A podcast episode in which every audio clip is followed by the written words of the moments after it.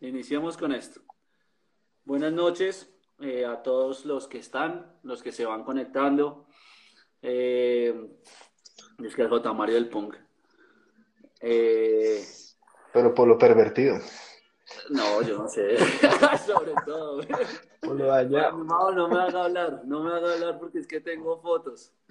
hable, hable. No, no, no, no, acá venimos a hablar de otras cosas. Bueno, como lo ven, es una charla, como hemos dicho, no es una entrevista ni nada, es una charla entre amigos, por eso siempre escojo eh, pues los compañeros o amigos que hemos hecho a través de, de este camino de, de punk rock. Les entonces por qué estamos hablando usted y yo?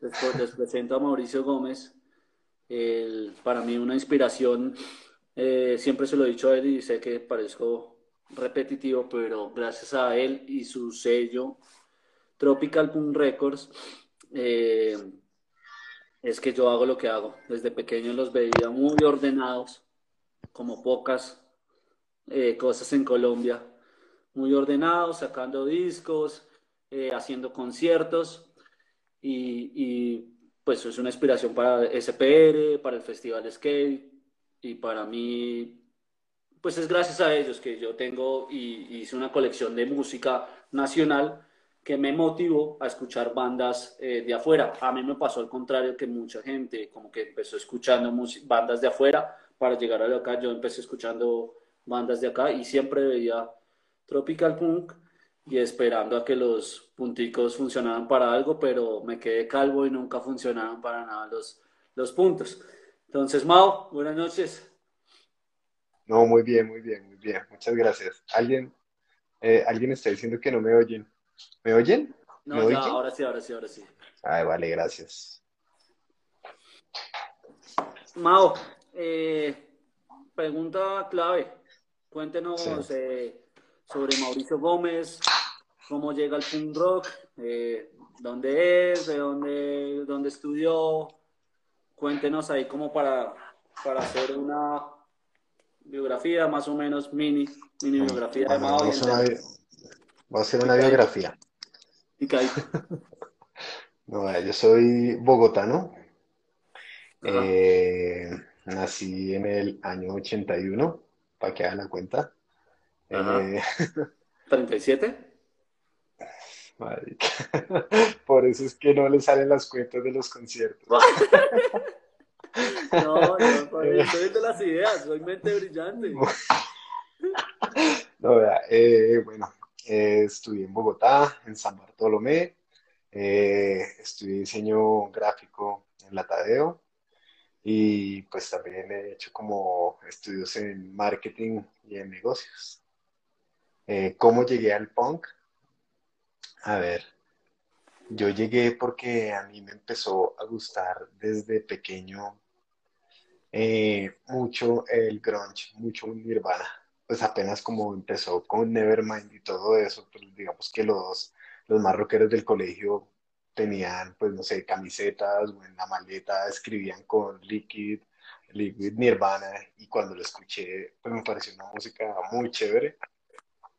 Y pues la empecé a escuchar y, la escuchaba mucho de, de, la mano de rock en español, puntualmente, pues una banda que siempre me, me ha gustado ha sido Caifanes, me parece, me encanta esa banda. Y, y en ese trasegar un día un amigo, un amigo del barrio me dice como, escuché esto que es como, como, como Nirvana, pero rápido. Y era Bad Religion. Okay. Eh, yo cuando la escuché dije como, uy, sí, es muy rápido, es muy rápido, qué chévere. Y coincidencialmente, pues alguien también por ahí salió con, con, con el disco de Offspring, con el, con el Smash. ¿no? Entonces cuando los escuché, pues me empezó a gustar mucho eh, eso, pero lo, lo, combinaba con Smashing Pumpkins, con, eh, con Nirvana, como le iba diciendo, con, no sé, con Candlebox, con, todos, con, todo, con toda esa era del grunge y mucho con rock en español. Eh, y ya luego, pues, y ya luego, pues, como que poco a poco me, me, empezó a interesar, no sé, yo, yo, diría que me empezó como a gustar mucho más escuchar esta música rápida. También, pues, claro, cuando empecé a ver en, en, mi, en mi colegio de mi colegio era, eran dos tipos de Molotov, lo que luego se llamó Fórmula 4, y pues así como Semana Cultural del Colegio, ellos empiezan a tocar. Y yo como, wow, pues me pareció muy chévere. En esa época, de hecho, no se llamaba ni siquiera Molotov. Eh, eh, pues me estaba acordando, esa banda se llamaba Flores Negras antes y, era, tocaban covers de 1280 almas, que para mí era lo mejor. O sea, yo sí era así, almero, alegría, puñito para arriba. Uh. Eh, me encantaba Guante Cortado, me encantaba esa vaina. Pero pues, eh, pero, pero, pero pues ya cuando los escuché a ellos, entonces ellos pues como que uno empieza a hablar con Charlie y él empieza a decir, oiga, que conciertos, que no sé qué, y, pues él me empieza a ir a los conciertos, ya me empieza a ver a bandas como eh, La Rebeca, eh, Danny Dodge, Sin Salida, y todo eso, pues empecé, empecé como a meterme a, conciertos y por los conciertos me empezó a gustar también mucho más, empecé a ver que, que había mucha más... Eh, muchas más bandas del estilo y estaba muy asociado a la cultura de, de la patineta, del skate. Y pues todo eso me gustó, a pesar de que nunca monté, así llegué a la música, al género. Ok, y entonces, después de, esto, después de esto, entonces usted eh, armó la PM o cómo empezó a... ¿Qué fue primero? ¿Hacer la PM o empezó a hacer conciertos con Tropical? Eh, no, no. A ver, ¿cómo, ¿cómo llego yo a la música? En el colegio mío estudiaban los eh, dos miembros de Octubre Negro, eran míos de, eran, eran compañeros del salón, estaban pues con mucha gente de, de, la, de la promoción, éramos eh, seguidores del género. Y, y pues, eh, pues como que todo el mundo empezó a tocar guitarra, a sacarse canciones de Nirvana, de NoFX, de lo que fuera. Y pues todo el mundo quiso tener una banda, ¿no? Entonces yo, entonces a diferencia, entonces eh, mientras en Octubre Negro todos eran talentosos, tenían ensayadero, tenían instrumentos, eh, sabían tocar.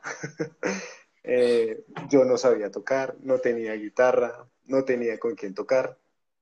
Y pues empecé como a, a, buscar, a reunir gente. entonces al principio con un amigo del barrio que algunos de pronto lo recuerdan, pero algunos de algunos como de mi edad, que se llaman eh, Darwin, con Darwin y Dani, dos amigos míos del barrio, pues dijimos montemos una banda y, todos, pero no sabemos tocar, pues no importa, yo les enseño, yo les enseñaba a tocar a ellos dos. Eh, y le dijimos, y baterista, no conseguíamos y al final Nicolás Villamizar, quien fue baterista, pues quien, quien, es de Octubre Negro, que era Octubre Negro, eh, fue, se metió a clases de batería y eso fue todo lo que necesitó para ser el baterista de la banda mía. En esa época la banda se llamaba Carroña Punk. Wow. Era, contestatario, era, era más rebelde que, ahora. Usted no tiene nada de rebelde eh, ahora. Pues la banda era muy mala porque nadie sabía tocar. Nadie, nadie, nadie. O sea, era, era, era desastre, la verdad. Eh, el barrio era multicentro. Eh, que ahí preguntaron.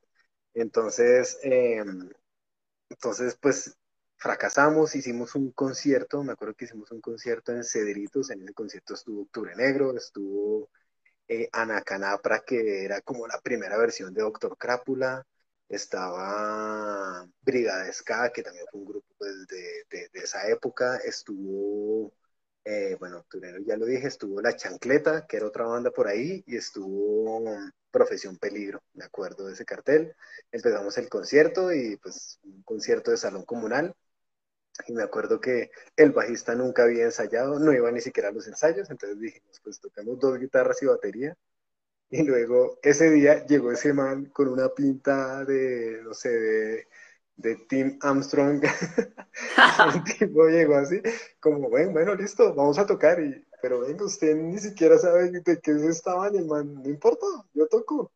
Pues claro, le, bajamos el volumen al bajo y el man, el tipo se la yo como loco, no era nada. Como, no, es que algo le pasa al bajo, no suena bien. Pero lo que sí pasa es que el tipo sí quedó muy entusiasmado Entonces hicimos un concierto ya con bandas de metal, ¿de acuerdo? Y Carroña Punk. Y ese fue como, hey, no, mejor no toquemos, eh, mejor, no, mejor dejemos de ser Carroña Punk. Eh, pues Nicolás también dijo, como que no soy el baterista ideal para ustedes, pero yo creo que más le dio pena, pena tocar con nosotros y lo entendemos. Todavía lo entiendo. Eh, ¿Cuántos años tenía usted ahí, Mao? Más o menos. Por ahí que, a ver, 16, 16 o 15 años, por ahí. Em, bueno, y entonces después de eso... cierto? No, obvio que no, tres gatos como siempre, como ahora. ¿Sabe, ¿Sabe qué es lo que pasa? Uno a veces cree que las bandas así, o sea, nuevas y demás, a veces mueven mucho más que las bandas como que ya tienen trayecto porque van a, es su primer concierto. Entonces va la novia, la prima, la tía, y, se llena más que un concierto con bandas que ya llevan una trayectoria, pues entre comillas, a veces pasa. Eso no pasaba con Carroña Punk porque el nombre espantaba a todo el mundo. O sea, nadie quería ser amigo de Carroña Punk, nadie quería ser novio de Carroña Punk, nadie quería ser nada de ni siquiera nadie quería ser bajista ni baterista de Carroña Punk. Pero bueno. No, Carroña Pong nunca grabó nada, afortunadamente, pero ojo, eh, fracaso, fracaso que salió en el disco eh, de la PM, era, esa canción la tocaba Carroña. Ojo al dato, ojo al dato. O sea, fracaso para que se hagan una idea, eh, la compuse cuando casi me echan del colegio en octavo, o sea, tenía 13 años, 14 años, no sé. Sí, 14 años. ¿Todavía se siente identificado con esa canción? La educación es una estupidez. no, mentira. Pero sí, esa canción es más vieja, yo creo que, pues, creo que es más vieja que usted, weón. Em, esa, canción, esa canción hizo mucho en mí, o sea, yo la escucho y es como reidentificada conmigo. Bueno, esa canción es mi historia del colegio cuando casi me echan. Eh, afortunadamente no le echaron, pero uff, eh, y la tocaba Carroña y otras que sí nunca, nunca llegaron a, la PM. A ver, una, había una canción que se llamaba Bogotá una M, había otra que se llamaba Super Encarte, había otra que se llamaba Déjate y había otra eh, Estoy mamado. Era, era, sí, sí, eran, afortunadamente con la PM sí las tocamos, pero nunca las grabamos, afortunadamente. Ok, ok. ¿Y ahí usted cantaba? Eh, sí, sí, imagínese. Carroña, Mauricio, todo ese sentido. Eh, armonía. Bueno, el, caso es que luego el bajista dijo, no, la verdad es que yo no sirvo para el bajo. Y hicimos, uy, entonces hice una de esas jugadas magistrales mías, que yo soy experto en eso, sobre todo, y luego, y luego es un, luego es un, ¿qué? Un, eh, y luego es un patrón en la PM y es hacer jugadas magistrales. Y es que el primo de Darwin era rapero. Y yo le dije, ¿y usted por qué no aprende a tocar bajo? yo le digo, un rapero aprende a tocar bajo para que toque en una banda de neo. El man dice, pues bueno. y conseguimos bajista. Se llamaba Carlos Mario, mejor conocido como Rap Los Mario. Y el man era, pero el man le gustaba como también el rapcore, ¿no? Un poquito el hardcore. Y Carlos Mario entonces buscando un, entonces como que él dijo, el amigo de un amigo de un amigo conoce un baterista que toca nu metal. Nosotros dijimos, es lo que necesitamos, es otra de las movidas ideales para una banda que, se llamaba Carroña Punk. Y de ahí sale Camilo Forero, que no era tan nu metal, sino él tocaba, él tocaba de todo, pero, pero pues cuando llegó era Korn, pues. Entonces, bueno, tenemos Tenemos el estaba dentro del rock. No, no sabía. Baterista, nu metal, por decir algo. Bajista, rapero. Eh, Darwin era, Darwin era, le gustaba el skate y me encantaba en esa época, estaba muy en la onda Ramones, así con chaqueta ramonera y todo el cuento. Y ahí, y ahí fue que nace la PM.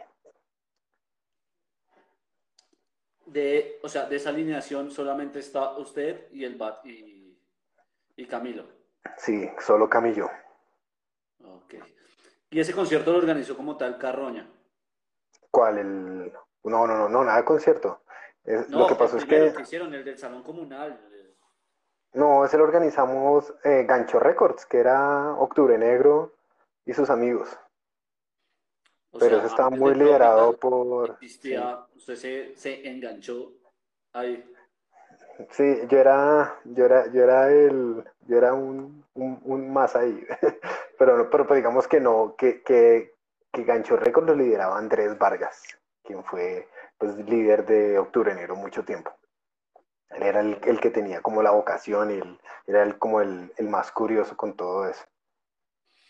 Y entonces, ¿cómo empezó Tropical Punk? O sea, ¿cómo fueron los primeros conciertos? ¿Cómo se le ocurrió? ¿Cómo es ese paso? Porque eh, pues, me imagino que en esa época poca gente prensaba CDs, sino solamente era como cassettes.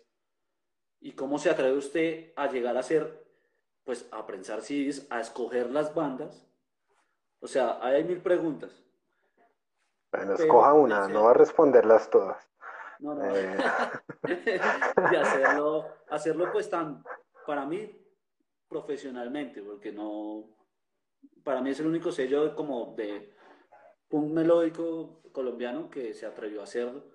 Y, gracias a ustedes es que hay una, pues, o hubo una escena muy grande, porque hacían la tarea bien, de mostrar nuevas bandas, de cómprese este CD si no lo conoce, y uno igual lo escuchaba, está bien, porque usted era muy insistente, y uno compraba la música y, la iba, y se enganchaba, y después estaba tocando esa banda y uno estaba como ahí. Cuéntenos todo ese proceso, cómo llegó a Tropical, con quién lo montó, por qué decide prensa, o sea. Vale, listo. Entonces, eh, cuando ya empezamos a tocar con la PM, se hizo un, se hizo un parche de bandas que yo le llamo la segunda generación del neo o del punk melódico en Bogotá. Y era, en esa segunda generación estaba Octubre Negro, la PM, Poca Ley, eh, Independiente, los Jackson, Fórmula 4, que ellos eran de la primera generación, y, y Área 12 y sí, 4x4, digamos como esa, como esa, segunda, esa segunda camada. Eh, y otras que, pues, no sé, no, no, menciono, pero no porque no estén, sino, digamos, como los muy primeritos éramos esos, ¿no? Y entonces empezamos a tocar y pues eh, lo, lo, he repetido muchas veces, tocamos en Macondo alguna varias de esas bandas todos los fines de semana. Eso era lo que pasaba. Y todo el mundo se iba para, para Macondo. O sea, uno, me acuerdo que uno almorzaba en la casa el sábado con los papás y para Macondo. ¿Y qué iba a hacer? ¿Qué iba a hacer? Ni idea. Pero que iba a haber concierto, iba a haber parche, iba a haber.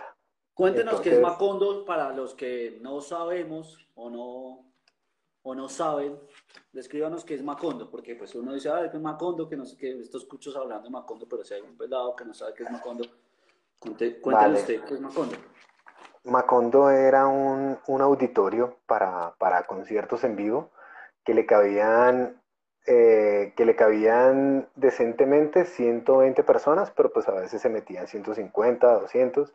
El techo llegaba como hasta acá, uno se tenía que agachar para todo era muy estrecho, pero tenía tarima, tenía, un, tenía el escalón de la muerte, que era donde se armaba el mosh pit y donde todo el mundo se rompía la cabeza, todo el mundo se mataba. Y, eh, y que, pero tenía una cosa muy chévere y es que costaba 400 mil pesos organizar, un, organizar una cosa allá. Entonces usted le pagaba 400 mil a un man que se llamaba Juan Gabriel y Juan Gabriel le, le daba usted el sitio y le daba el sonido para afuera, la tarima y le daba un par de personas en seguridad. Y usted solo tenía que llevar el backline, que en ese momento ni siquiera existía la palabra backline, sino era el ampleto y la batería. Los ampletos y la batería, los que hubiesen. Y pues entre todos el que los tuviera, ¿no? Eh, ah, bueno, y ahí Juan está diciendo, eh, Juan, Juan, para que sí, las boletas. Entonces uno alquilaba eso. Y, y Cami ahorita estaba sacando el tema que fue que el concierto que abrió, o sea, o que le dio la, la puerta a, a, la era de Macondo, fue un concierto en Macondo, pues obviamente, eh, de dos días, que fue un festival del, un festival ska punk, que me acuerdo que estuvo Poca Ley, la PM, Octubre Negro, La Chancleta, Profesión Peligro, eh, Desorden Social, que en ese momento ellos apenas habían sacado el demo de Sin Paciencia, Sin Cerveza y Sin Control, el, el cassette, y eh, Los Churruscos, que era una, otra, unas bandas más de punk. Eh, sí, imagínense la viejera. y entonces fueron dos días y ahí fue donde empezó todo. Entonces de ahí empezamos a hacer conciertos, también pasaba que la, pues la, gente que escuchaba hardcore también hacía conciertos en esa época en Macondo y pues al final uno se la pasaba ya metido. Eso era el segundo hogar. Tenía, pues, que tenía de bueno? Que, que tenía un bar que nunca se usaba, pues porque era menores de edad. Pero al frente tenía una tienda que creo que atendían unos cubanos donde sí le vendían cerveza hasta a los de Ratón Pérez eh, y, que, y, eso, era, eso, era, eso era brutal. Y además que luego habíamos apenas, habían apenas construido Atlantis y quedaba Tropical Cocktails, entonces pues Neo que se respetara iba a Tropical Cocktails, se compraba un cóctel de esos de frutiño, de frutiño con raspado, y con eso el tipo quedaba ya loco y se tomaba unas cervecitas y ya era destrucción. Entonces eso quedaba para el que está preguntando la dirección quedaba en la carrera 13A número 7861, nunca lo voy a olvidar. la tiene tatuada, claro, porque hice 29 mil eh, volantes con, ese, con, e, con eso. Y bueno, iba para que en esa época pues los, los, volantes, los flyers se hacían con recortes de con recortes de, de revista, ¿cierto? O escribiendo, dibujando. Y pues como yo, pues luego saben que yo diseño, que yo, les conté que soy diseñador gráfico, pues yo dibujo, yo dibujo bonito y entonces yo hacía muchos carteles, hacíamos el engrudo me acuerdo que habían las rutas de, de conciertos era uno ir desde la desde la tercera, o sea, desde donde queda el Colombo Americano en, en, los Andes, bajar hasta la séptima y caminarse la séptima hasta la 72.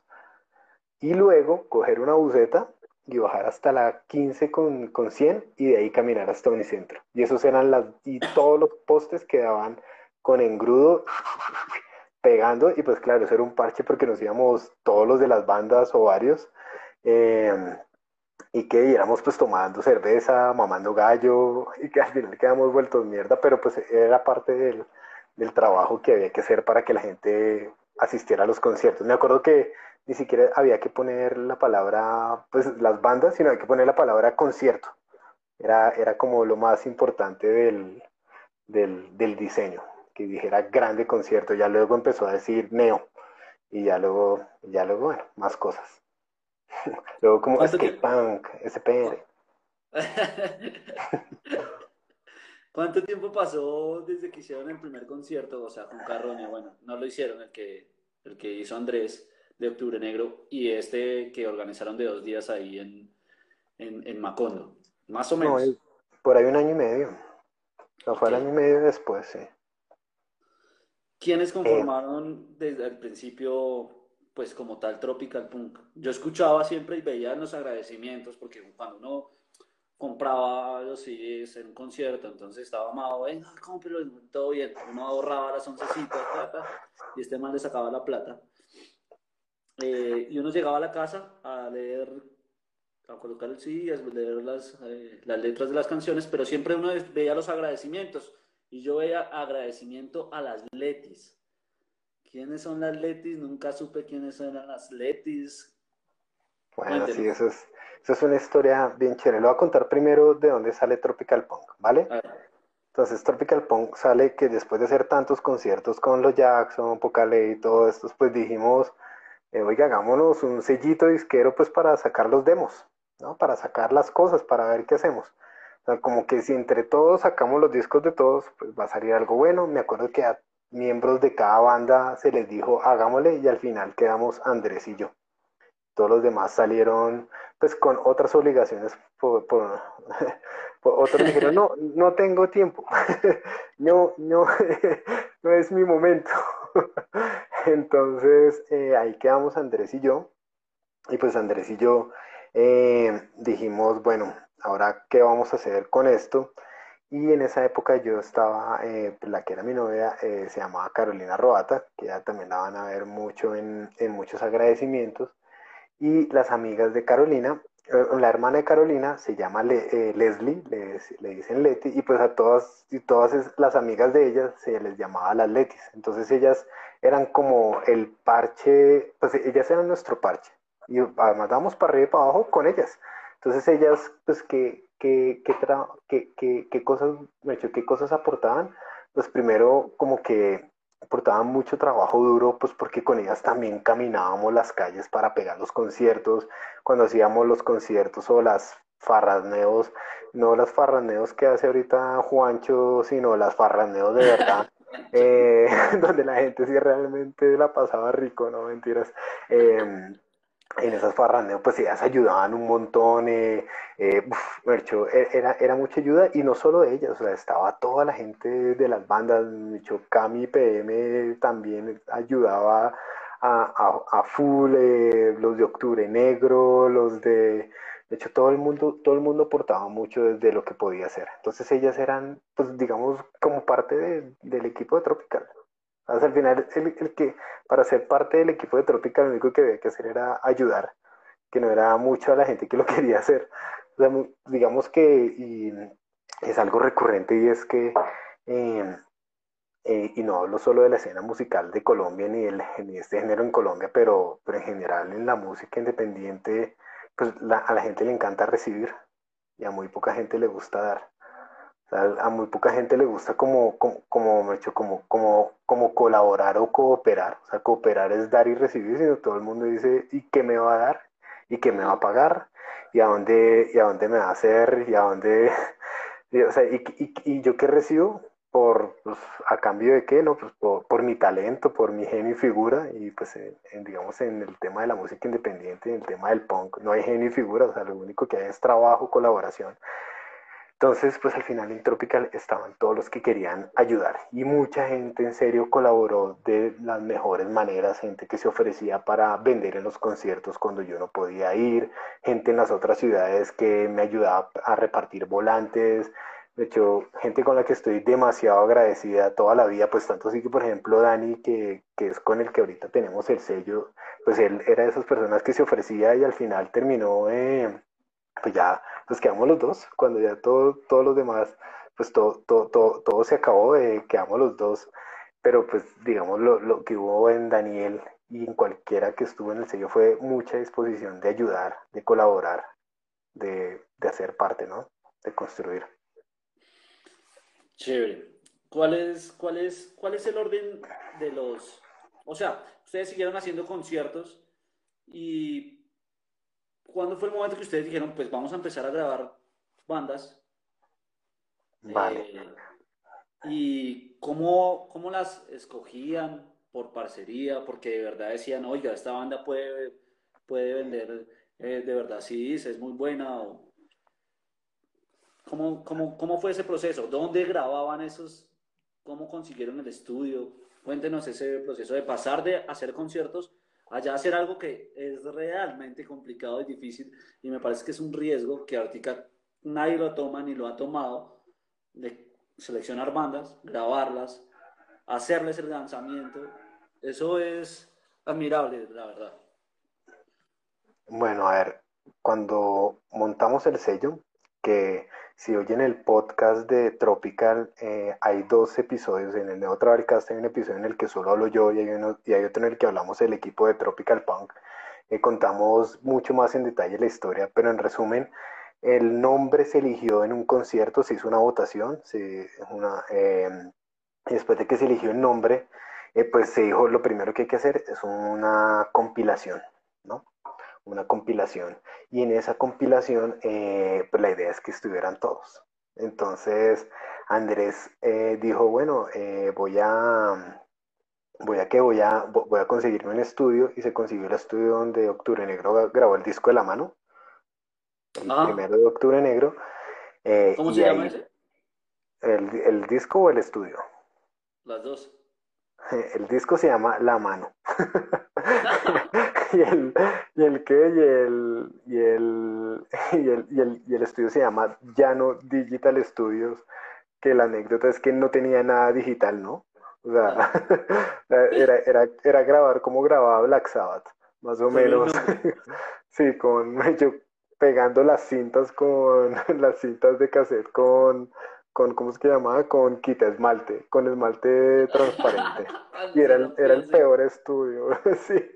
Pero em, entonces ahí le dijimos pues a todas las bandas como, hey, ¿quieren grabar? Graben y, conseguimos un buen precio y ahí les hacemos y, y, pues de ahí nosotros vamos a hacer un compilado. Entonces en ese compilado pues hubo dos trabajos, Andrés era el, el, el, productor artístico, digamos el productor musical y él fue el que alineó todas las bandas para que fueran y pues todas las bandas que quisieron de Bogotá fueron a ese estudio y otras bandas que no son de Bogotá, que son No Prohibido de Medellín, Tom Sawyer de Medellín y 69 Enfermos de Bucaramanga eh, mandaron su material y yo lo que hice fue buscarme bandas de afuera eh, como loco, usando el Book Your Own Fucking Life, el directorio del punk que se editaba en esa época, eh, y las busqué y pues de ahí me salieron, de ahí salieron todas las bandas. Este, no sé por si lo recuerdan, pero es esta, es esta reliquia.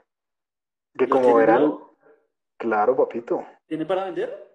No, oye que no, esta es, es mi copia en celofanada para museo. Esto, el Museo Nacional me lo pedirá algún día. Yo sí, como lo vi nuevo, yo, marica, amo ese. Yo lo escuchaba en un, obviamente en un cassette que me lo pasó un amigo que era el neo. Bueno, el caso. Ese lo escuché y puta, es increíble. Es muy bueno, perdón por la grosería. No, no, fresco. Eh, bueno, entonces el, entonces el Neo Travel Kit pues fue, o sea, lo que les digo, fue lo primero que hicimos. Tiene, ¿cuántos? 17, 10, 19 canciones, si lo ven por acá. Eh, uy, Safi, qué chimba, Safi, feliz cumpleaños. Eh, bueno, y el caso es que, el caso es que lo sacamos y, lo, y la forma de lanzarlo fue la mejor porque fue una farra neo que fue literalmente una farra. Alquilamos una casa que queda en la, abajo de la 15 como con 90, entre 92 y 94, cuando ni siquiera existía pues del parque la 93, o sea, eso fue hace rato. Y lo que hicimos barra libre, o sea, ir una fiesta, no había, no habían bandas, era simplemente ir y tomar y escuchar punk, que era como el sueño que todo el mundo en serio tenía, porque era fácil encontrar ese espacio, más era barra libre y era barra libre de cerveza con beer bong, o sea, me he hecho diseñado paneos y también con, con, concursos de tablazos, que es eh, cerveza con aguardiente, pegarle a la mesa y, y tomarse cinco seguidos. Eh, y también, eh, y, también y, también hacíamos los borrachitos, que yo no sé de quién fue la idea, pero era gelatina con niquelado. Creo que los borrachitos los hacía Juan Pablo por, siempre que va, vamos a hacer algo con Juan Pablo, perdón la interrupción, siempre va a decir, venga, hagamos eso de la gelatina de los borrachitos. Creo que esa idea debe ser de él porque siempre me la... ¿De cuál Juan Pablo? ¿De Patiño? Sí, ¿no? No, en esa época Juan Pablo Patiño ni siquiera podía, estaba aprendiendo a caminar. ahí, ahí Juan Pablo todavía no había llegado al, al mundo al mundo punk. Pero, que pues, que sí, no, pues yo creo, Juanpa no fue a esa tierra neo, a esa farra neo, estoy seguro. Pero bueno, me acuerdo que rifamos de todo, mejor dicho, increíble. Y hicimos ese, el lanzamiento, pues ese fue el lanzamiento y era como 10 mil, o sea, era como barra libre 5 mil y 10 mil con CD. Era, imagínense los precios de esa época, era una locura y todo el mundo salió totalmente destruido. O sea, todo el mundo salió como araña fumigada salió de ese sitio, no había límite de hora. Eh, y bueno, entonces ya después de eso, pues íbamos, íbamos eh, recogiendo la plata del Neo Travel Kit. Eh, y entonces dijimos, bueno, ¿cuál es el primer sí que vamos a lanzar? Entonces, pues digamos que por dedocracia dije, no, pues el de la PM, ¿cómo así? Pues que me sirva de algo. entonces, entonces después de haber escuchado la canción de Tom Sawyer en el Neo Travel Kit, eh, pues dijimos, en, en, Medellín es donde sí están haciendo buen sonido, no como en Llano Digital Studios, que fue paila.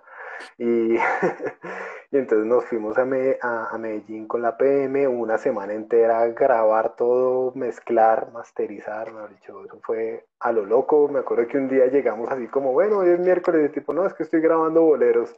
Como, pero es mediodía de nosotros, nos devolvemos de mala Rome. Pero, pero bueno, así era. Y qué, y, entonces pues grabamos el CD, pero ahí nos hicimos muy amigos de Tom Sawyer. Tom Sawyer estaba también terminando de grabar su disco y dijimos, eh, wow, pues eh, oiga, de una vez lancemos el de Tom y ellos como, no, que pues de una, de hecho les pareció súper chévere. Y me acuerdo que hasta, que hasta teníamos planes de lanzarlos juntos, que fuera como un disco doble que se llamaba el Tupac, el Tupac Turupac. Pero teníamos ideas de marketing muy progresivas, pero pues al final los tiempos no dieron y pues lanzamos primero el de la PM y como a los tres meses lanzamos el de Tom Sawyer. Eh, y, y, bueno, y de ahí en adelante, la verdad, el derrotero para, para lanzar los discos era el Neo Travel Kit. O sea, lo que hubiera salido en el Neo Travel Kit pues pensábamos que, era, que, que eran las bandas que debíamos grabar. Por eso después de Tom Sawyer lanzamos el segundo de Octubre Negro, lo que pasa aquí a diario, que también fue grabado allá en Medellín. Allá sí fueron dos semanas, dos, o sea, como gran hito. Tuvimos mucho dinero y grabamos dos, en dos semanas. O sea, les, eh, iba, les iba bien, Mao, o sea, hacían una inversión, recuperaban la inversión y les daba para hacer eh, el otro CD o sacaban de, de sus once. no, no. No, la verdad, todo fue autogestionado por el mismo, por, o sea, desde el Neo Travel Kit. Y hay una cosa que no conté en Neo Travel Kit, y es que el papá de Nicolás Cabrera, quien fuera el baterista de Octubre Negro y ahora es baterista de Doctor Crápula, y a quien le mando un saludo muy especial, el papá trabajaba creo que en compras o en marketing o en algo en Bavaria y pues le dijo a los de CD Systems, por favor me sacan el CD de, del Neo Travel Kit y nos lo regaló. prácticamente nos regaló la prensa. Entonces, eh, entonces ya el de la venta del Neo Travel Kit empezó todo.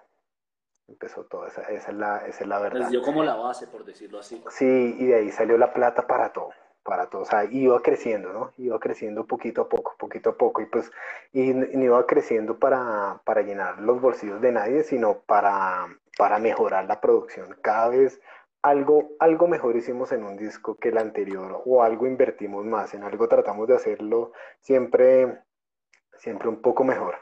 Entonces, bueno, entonces el cuento es que sale, eh, el cuento es que sale Octubre Negro, lo que pasa aquí a diario. Eh, y les voy a contar dos anécdotas de, pues también como de, de cuando dejó de ser divertido ser neo en, en, Bogotá. Y es que dijimos, bueno, pues ya hicimos la farra del concierto de, ¿de qué? De, de, de, de Neo Travel Kit, pues ahora que vamos a lanzar eh, la PM, pues también aquí selladito.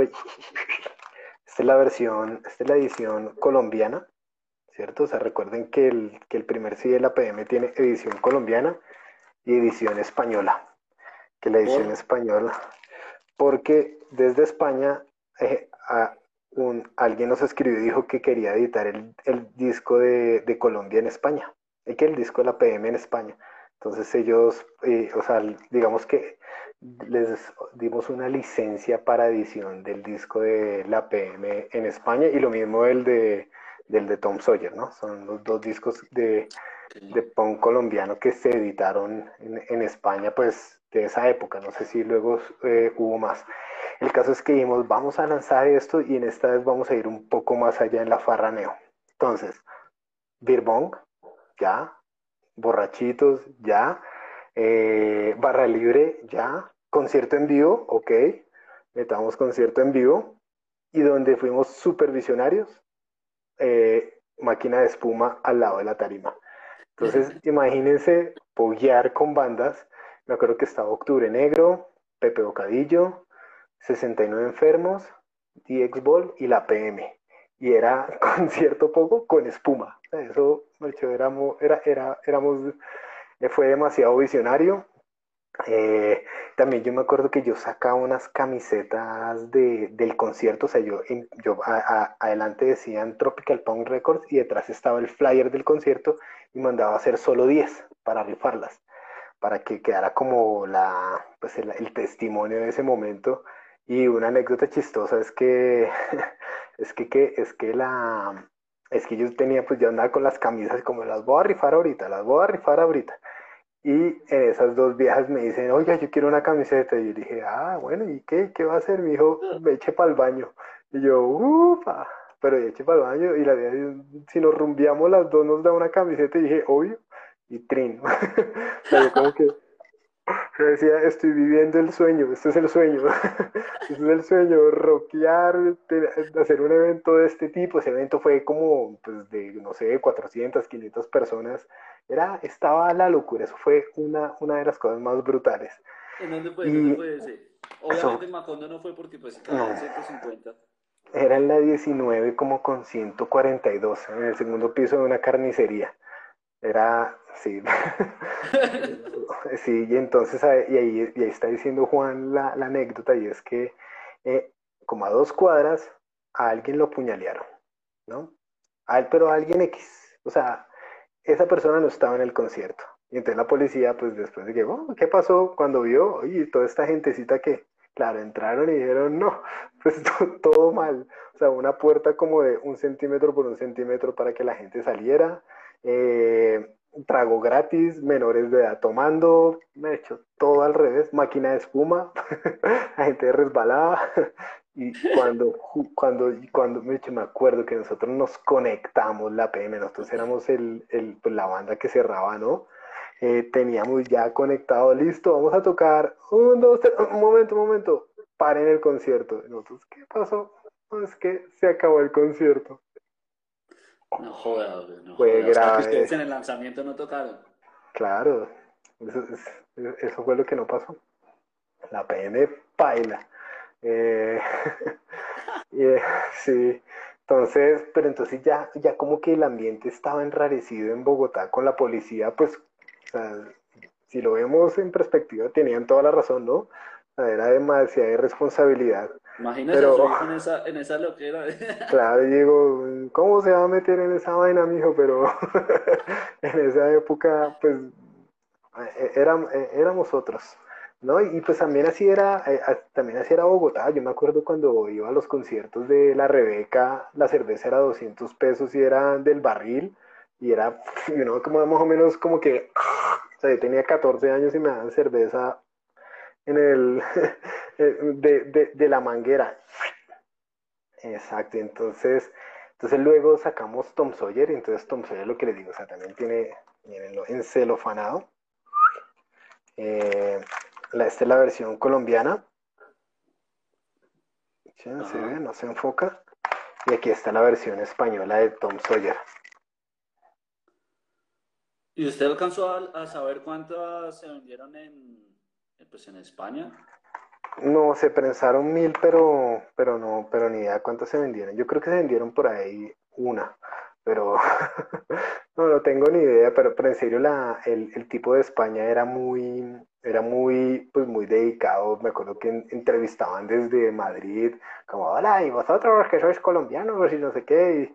pero que un día Rogelio, como marica, no me aguanto. Rogelio el es el cantante de Tom Sawyer, como no me aguanto las preguntas de estos españoles, nos tratan como unos animales y como, ¿qué ibas a ver, pero es verdad, es verdad, era, era Así fue. Y entonces luego íbamos a hacer el concierto de lanzamiento de Tom Sawyer y dijimos, pues nos vamos con la misma. No puede ser que nos vaya tan mal como el de la PM. Y ese sí ni siquiera lo dejaron empezar el concierto. O sea, el concierto había empezado y ya lo habían acabado. Y ese también fue, fue doloroso. Pero, pero bueno, pues ahí seguimos adelante. Y me acuerdo que luego nos tocó hacer un concierto gratis. O sea, todo el que tuviera la, boleta para el de Tom Sawyer podía entrar al concierto gratis, que sí lo hicimos en, en la sala azul, en la 127 con autopista. Eh, entonces, contándole luego, entonces, pues lo que les digo fue, siguieron pasando las bandas, pues como, como, en, el, como en el mismo orden que estaba, bueno, no en el orden estricto, sino eh, preferimos o se buscaron más las bandas que estaban en el, en el Neo Travel Kit eh, luego entonces salió Octubre Negro, que ese también es, eh, que ese también está encelofanado, una belleza. Luego dijimos hagamos eh, un split porque, pues porque estaba, pues me acuerdo que ya entonces 9 un, una vez que la PM fue a tocar en Medellín, que fue el primer concierto de Popcorn, pues cuando llamándose Popcorn. Eh, los vimos y me, me, pues me, me, cayeron muy bien, pero me acuerdo que me cayó muy bien eh, que luego conocimos a, yo conocí a Andrés Gutiérrez, que es el conocido Tachi, que es el baterista de Popcorn, él antes tocaba en Convisión, que era una banda de hardcore. Y él un día yo estaba en Medellín, pues me imagino, en alguna de las cosas que yo me la pasaba en Medellín en esa época, harto. Y entonces él un día llegó, oiga Mauro, venga, que es que, em, que es que, que es que mire que estamos lanzando esto nuevo. Y entonces cuando yo lo escucho me dice, ¿se acuerda de Popcorn? Y yo sí, en esa época Popcorn, o sea, él apenas había entrado a Popcorn y me mostró, yo dije, uy, esto está bueno. Pero entonces también eh, me acuerdo que estaba Tour de Force, que Tour de Force son amigos míos de toda la vida, mi familia es de Cali, entonces yo todos los diciembre me iba a Cali a tomar con, pues, Peguizú, con, con lo que era Peguizú, eh, Caso Perdido y 752B de esa época, me iba siempre allá. en el bajo mundo como Cacho Prendido. Sí, sí, sí. Cacho Prendido con Martín y todos ellos, entonces estaba Tour de Force, que estaban pues como con su nueva propuesta, 911 que, no, que, me que, que lo habíamos visto en vivo una vez allá en Medellín y, nos, y me gustó mucho, y K93 pues que Jairito y, y Alex pues me han hecho hermanos del alma, dijimos no pues para solucionar esto hay que hacerles un parqués, entonces ahí hicimos el, el split, que es cuatro bandas con daditos, ¿sí ven que este tiene dados? Y, este yo le metí unas fichas de un parques por ahí, pero este era. Este, sí, este sí también tiene historias muy interesantes, pero. Pero bueno, luego siguió 69 enfermos. ¿De ese hicieron lanzamiento del, del parqués? Sí. ¿Y lo pudieron hacer? Sí, de, del parqués hicimos un pre-lanzamiento cuando también lanzó Fargo, que Fargo era como una banda de los de, de los post Fórmula 4 eh, hicimos un lanzamiento, pero sí, no alcanzó a llegar. de hecho, como que lanzamos el tour de, del parqués y no hay parqués. ¡Bravo! ¡Excelente! y luego dijimos... la maña, lo que pasó a Artican en el vivo siempre le ha pasado en la historia de su vida. Algo sale sí, que todo, es, que todo es una mierda. a, mí los, a, mí, a mí los eventos nunca se me han dado, nunca se me han dado. Y por eso hay gente como usted. Pero, pero el caso es que eh, entonces ya cuando ya llegó el CD, entonces, entonces también pues no había faltado lanzar el de Octubre Negro, entonces hicimos el Salón de la Injusticia, que ahí estaba, que ahí está Juanpa también recordándolo, y ese yo creo que es uno de los conciertos más HP de toda la historia del punk melódico en Bogotá, si alguien fue, pues eso quedaba cerca de la estación Flores de Transmilenio, fueron por ahí unas 500 personas, y eran las bandas del Parqués, las cuatro bandas, y Octubre Negro. Pero Octubre Negro llevó un arreglo de, de, cuerdas, ¿no? Pues como ellos en el disco metieron un montón de instrumentos más, ellos consiguieron músicos y fue, fue brutal, ¿no? Eso fue, y en ese sí todo salió bien. Ese es el único concierto que, que me ha salido bien en la vida. Eh, pasó de todo en ese concierto, pero todo bueno. También, pues, ¿qué pasó? Que no vendimos trago, que no, de hecho ya se volvió un concierto aburrido pero, pero pues musicalmente fue muy bueno, la gente estaba feliz con, con la, gente estaba feliz con, con, con, Popcorn, la gente estaba eh, feliz con, con, con 911, con K93, con Tour de Force, pues que en esa época el, el, digamos, el emo o el hardcore melódico, como le quieran llamar, apenas estaba comenzando y, y Tour de Force era muy, muy pionero en, ese en, ese, en esa época. Ahí Daniel por el interno me está lanzando el dato que, que también la idea del parque no era que solo existiera uno, sino el concepto era esto, que es Banana Split. Que si ven mis, mis habilidades diseñísticas, verán que es un dadito con alguien cantando, si lo ven?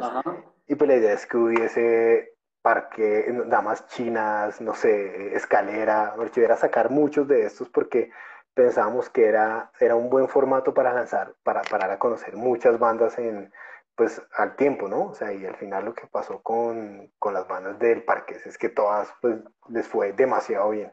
Todas fueron muy, muy exitosas o son muy exitosas y pues muy, muy, muy, muy queridas y muy apreciadas por toda la, la gente. Entonces, bueno, después del parque es que ese concierto sí salió bien. Entonces había una, había una, eh, estaba en el, pues estábamos produciendo el nuevo disco de 69 Enfermos, el, pues el primer disco de 69 Enfermos, que fue una banda que desde el Neo Travel Kit, pues nos causó un impacto muy bueno por, pues por un sonido, un sonido demasiado, demasiado compacto, digamos, el sonido de 69 Enfermos siempre ha destacado eh, eh, siempre ha destacado por lo compacto, por lo directo, por lo, por lo, por lo cero pretencioso en su música. Y lo lanzamos, entonces ahí ya con eso casi que habíamos, eh, casi que habíamos cubierto parte de Colombia, pero todavía nos faltaba más, ¿no? Pero 69 Enfermos fue una gran experiencia. 69 Enfermos lo lanzamos en Bogotá en el Acto Latino y lo lanzamos también en Villavicencio porque en esa época también fue muy chévere y es que Villavicencio entró en el radar del punk colombiano. Yo me acuerdo un día, y por ahí está Chivo conectado, le mando un saludo a Chivo. Yo, yo un día una, Chivo es eh, Juan Guillermo, eh, que es el baterista de Monkey Head. Me acuerdo que un día yo, yo era una persona normal y de pronto me llaman, Mauricio, pues en esa época nada celular, ¿no? Mauricio lo, lo buscan y yo, yo busqué, entonces, hola, ¿qué hubo, No sé qué. yo estoy, hablé de Villavicencio y yo, ah, qué chévere, qué más, no, que nos gusta mucho, que queremos que venga la PM. Y pues y nosotros como, claro, vamos, y cuando llegamos allá fue genial. A ver, el concierto fue un concierto pequeño, en un bar de rock pequeño de, de Villavicencio, pero la pasamos tan bien y sobre todo Chivo y toda la gente de Monkey fue tan amable que quedamos enamorados. Y entonces, eh, y entonces con Chivo pues empezamos a hacer más conciertos, él organizaba conciertos. Y me acuerdo que, a ver, hicimos luego otro concierto en, en, Villavicencio que bajamos con la PM y no me acuerdo, creo que octubre, no me acuerdo con quién más bajamos, pero me acuerdo que fue todo el mundo de Villavicencio, o sea, fue, fue una cosa brutal, fue demasiada gente. Y este manchivo estaba tan contento que se gastó toda la plata que se ganó en cerveza y en trago para nosotros, para todos los de las bandas y para todos los parches de Bogotá. El caso es que al final el man dice como, oiga, eh, eh, entonces, y, el man tenía planeado porque él es demasiado, demasiado que, demasiado, demasiado, demasiado buena persona y demasiado eh, buen, buen, em, ¿cómo se dice? De hecho, no, no, no, nos trataba demasiado bien, era demasiado especial. Dijo, yo les van a venir hoy, yo les voy a gastar y van a quedarse en un hotel chévere. Y cuando el man al final dice, oye, es que me gasté toda la plata, les puedo pagar este hotel. Ay, fuimos con 69 enfermos. Es que, no, sí, también fue 69, 69 enfermos. mucho claro. en Villavicencio, ¿no? Claro, fuimos con 69 enfermos. Y imagínense con, con, como era la joyita de Dalín en esa época que nada que ver cómo era ahora, cómo es ahora. Pero nos fuimos. De ahora, de ahora. No, no, eso, anfitrión ahí, gracias Jason, gracias Jason. No, no, no es marrano, eh, alguien está diciendo marrano. No, es que, es que en serio la pasábamos tan rico, le, le decíamos Villavicencio y Gomorra porque era la locura. es que nos quedamos en un hotel donde se quedaba, donde dormían los vendedores ambulantes del centro de Villavicencio. Para eso alcanzó al final con la, con la plata, pero fue una gran Pero igual borrachos estaban anestesiados. No, pues estábamos acabados. Que 69 siempre lleva también a Villado. Yo, yo, antes pensaba que 69 enfermos era Villado porque se la pasaban tocando allá. No, no, yo era de Villado. Yo quería ser de Villado porque me encantaba ir allá. Era, me encanta ir allá. De hecho, mire, yo le voy a decir, el concierto uno de los conciertos más especiales de la PM, de la vida, es cuando el cantante de, el cantante de, Monkey Head, eh, Negus, el de hace rato, en una, en una bala perdida, el man pues, perdió la vida, ¿no? En una bala perdida. Y el tipo era muy, pues, digamos que era muy, muy compadre.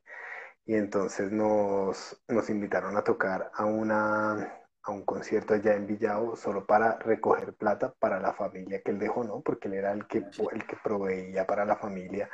Y me acuerdo haber visto a la mamá de él con la camiseta de la PM, así dándonos las gracias, diciéndonos muchas gracias por esto que están haciendo. Para mí es de los, de los conciertos más emotivos que he tenido, eh, que he tenido en mi vida y por eso Villao es súper especial súper especial para, para mí, para la PM, para Tropical y para, para yo creo que todo, toda banda que fue allá se sintió demasiado bien.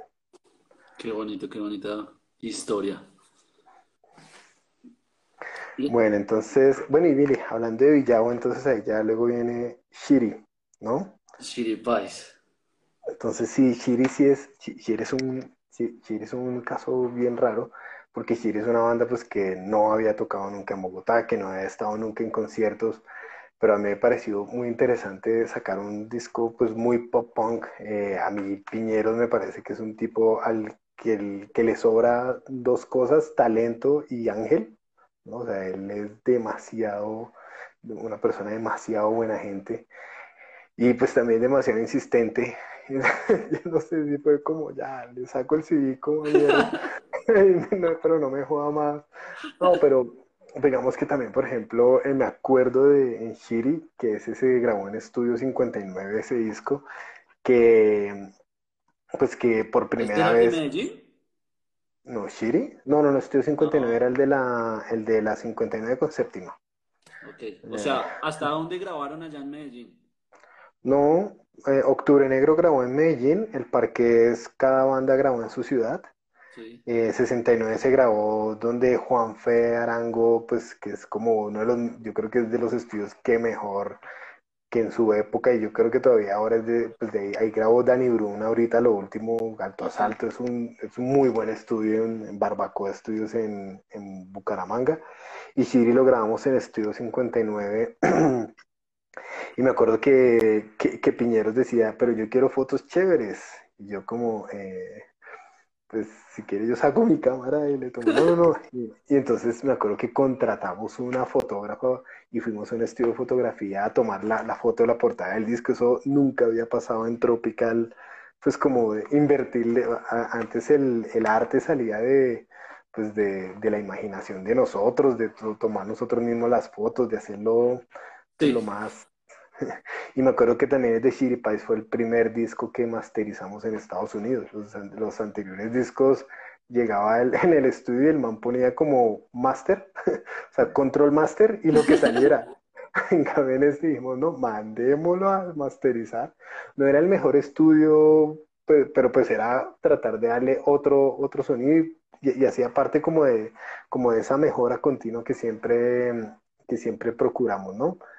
Eh, bueno, y ahí, ah, bueno, y ahí también me recuerda Dani, y el código de barras, fue el primer CD con código de barras, también nos quisimos poner serios y pues como que estábamos entrando en Prodiscos y en Tower Records, pues decían, pero papito, si yo, usted no tiene código de barras, ¿cómo lo codifico? Nos tocó sacar códigos de barras para, para los discos, siempre tratando, lo que les digo, o sea, tratando de ser un poco más profesional. desde la perspectiva mía y desde la perspectiva de Tropical o, los principios que siempre guiaron Tropical, es que hay gente demasiado talentosa que merecen, o sea, que una forma de reconocer el talento es haciendo el mejor trabajo posible y con el mayor cariño posible por ellos, ¿no? Digamos que por eso, por, eso siempre invertíamos un poquito más, pero también por eso siempre eh, hacíamos muchos esfuerzos en, que se vieran en, no sé, en la revista Shock, en mucha música, en Musinet, en programas de radio en todo Colombia. Hacíamos mucho esfuerzo en eso porque nos parecía que, que, valía la pena que, que, todo, que todo este talento y todo este esfuerzo, pues tuviera algo más que un demo por ahí rotando, sino que, que, diera un salto. Nosotros eh, tocamos demasiado, demasiadas puertas y, y el 99% de las puertas nos las cerraban en la cara, así como, esa música es una porquería, ¡pah!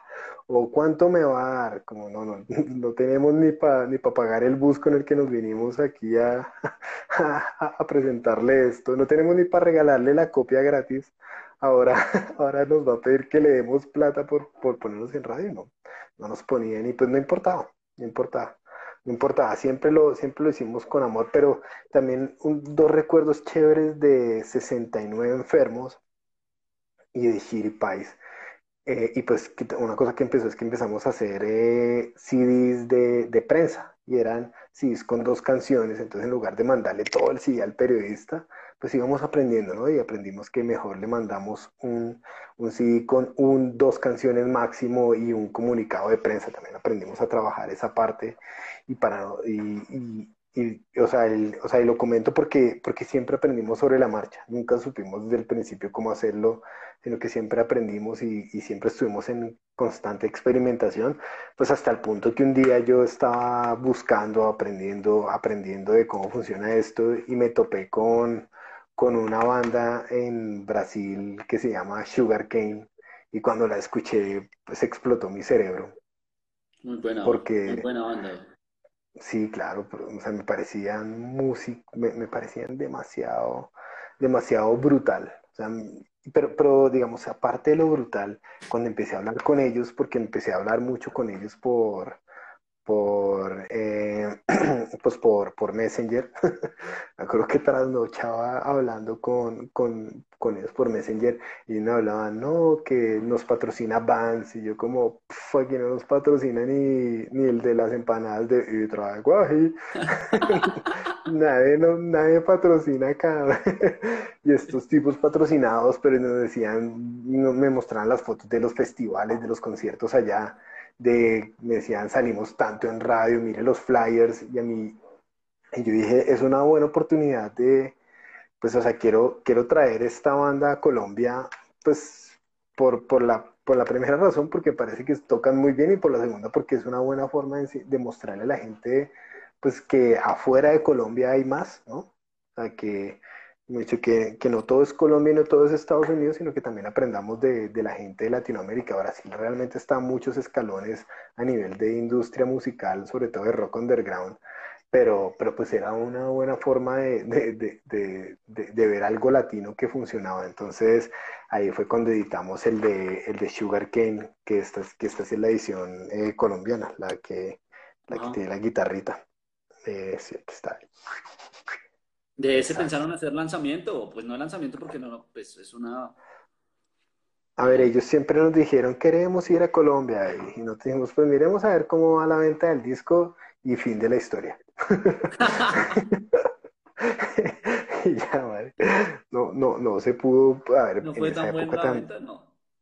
No, no, no, no estuvo mala, pero estuvo lenta. O sea, estuvo lenta. Al final se vendieron todos los que pensamos, los 500, de alguna u otra forma o digamos, supongamos que se vendieron 400, pero, pero, pero se vendió mucho para hacer una banda que canta en portugués eh, y, que, y, que, y, que, era como de, pues, no sé, como con una propuesta medio pesada, que no era tan melódica y en esa época lo que, lo que, se, lo que movía mucho era el pop punk, eh, pues al estilo como popcorn. Eh, entonces, entonces, no, hecho, entendíamos que no se que no se, que no se fuera a mover tanto.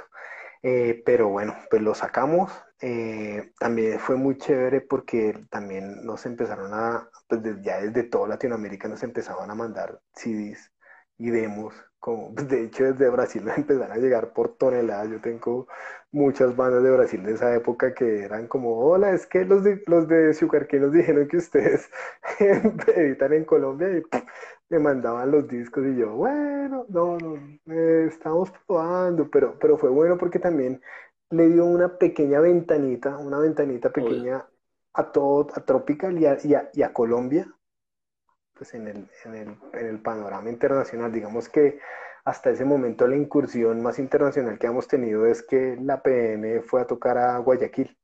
Y era como el tour mundial, la PM Guayaquil. Quito, Guayaquil. Ese fue el tour mundial. Pero, eh, pero, pero pues esa era la mayor, la mayor incursión, ¿no? Ya luego pues con Sugarcane también nos también logramos, logramos avanzar un poquito más en eso y abrirle un poquito más de espacio, pues aquí Colombia tenía una escena que valía la pena mirarla, pues así fuera para ofrecerle a usted los conciertos, ¿no? Ah, bueno, ahí está Omar diciendo que, que claro, o sea, el, la gira mundial empezó en Cali y luego fue a Quito y luego a Guayaquil, todo en flota. La, gira mundial. Oiga, usted, usted, hizo sonar a Sugarcane en City TV y esa yo conocí a Sugarcane eh, primero viéndolo en City TV. Obviamente uno veía algo así, decía, este es el ritmo que me gusta. Yo vi lo que le digo, eh, un videito de Sugarken y dije, bandota. Ni siquiera los conocí por Tropical. Sí, ellos tenían el video de, de cuál era, de, creo que de Janeiro. Sí. No, de Reviver, no, de Reviver. el video de Reviver lo tenían, nos lo mandaron en, en Betacam y, en, y el, es que uno aprende muchas, muchas vainas en el camino. Y resulta que en esa época en video había dos formatos, el formato de gringo y el formato europeo. Y, y algunos países de, de Latinoamérica se, se, fueron por el gringo que era el NTSC y otros por el europeo que era el PAL, entre ellos eh, Brasil y Argentina. Entonces cuando, cuando, que cuando me llega el Betacam, lo llevo a City TV y me dicen, o sea, se veía como todas las rayas así bajando, no, no se entendía nada. Entonces me tocó conseguir un estudio de video para que pasaran el video a NTSC y me costó otro riñón. Y dije, no, ya, bueno, ya, o sea, ya, ya, ya, ya, ya metido el pie, pero fue mucha plata por lograr, cambiar eso. Lograr eso, o sea, vuelvo y repito, lograr lo que ustedes lograron con Tropical. Eh, yo he hecho, tratado de llegar a, a, algo en medios con el skate, pues aparte de que soy pésimo haciendo estas alianzas. Eh, es complicado. No, no, no, no, pues hay, virtudes. Eh, virtud y honor. hay virtudes y virtud y honor. Eh, esa no, me parece que, que, es un gran logro, o sea, y eso ayudó a que, a que pues mucha gente como que se uniera a la escena punk rock, por decirlo así. Eh, ¿cuál, fue el momento que usted dijo que, bueno, con todo este trabajo valió la pena un concierto que se me, haya llenado, no, por, no medirlo por conciertos, yo todo lo mido por conciertos, pero cuando usted diga pucha, estamos vendiendo muchos CDs, eh, vale la pena, soñemos más. ¿Qué año? Mm, no, no, yo, yo creo que el punto más alto de Tropical fue, fue, fue antes de, fue antes de Sugarcane. Eh, sí, yo creo que ese fue el, mayor punto en, a nivel de venta de discos. La, pues, y por una razón sencilla es que el formato físico, el formato disco, así lo piratearan, todavía, todavía era el más fuerte más que el MP3. La gente todavía no descargaba tanto.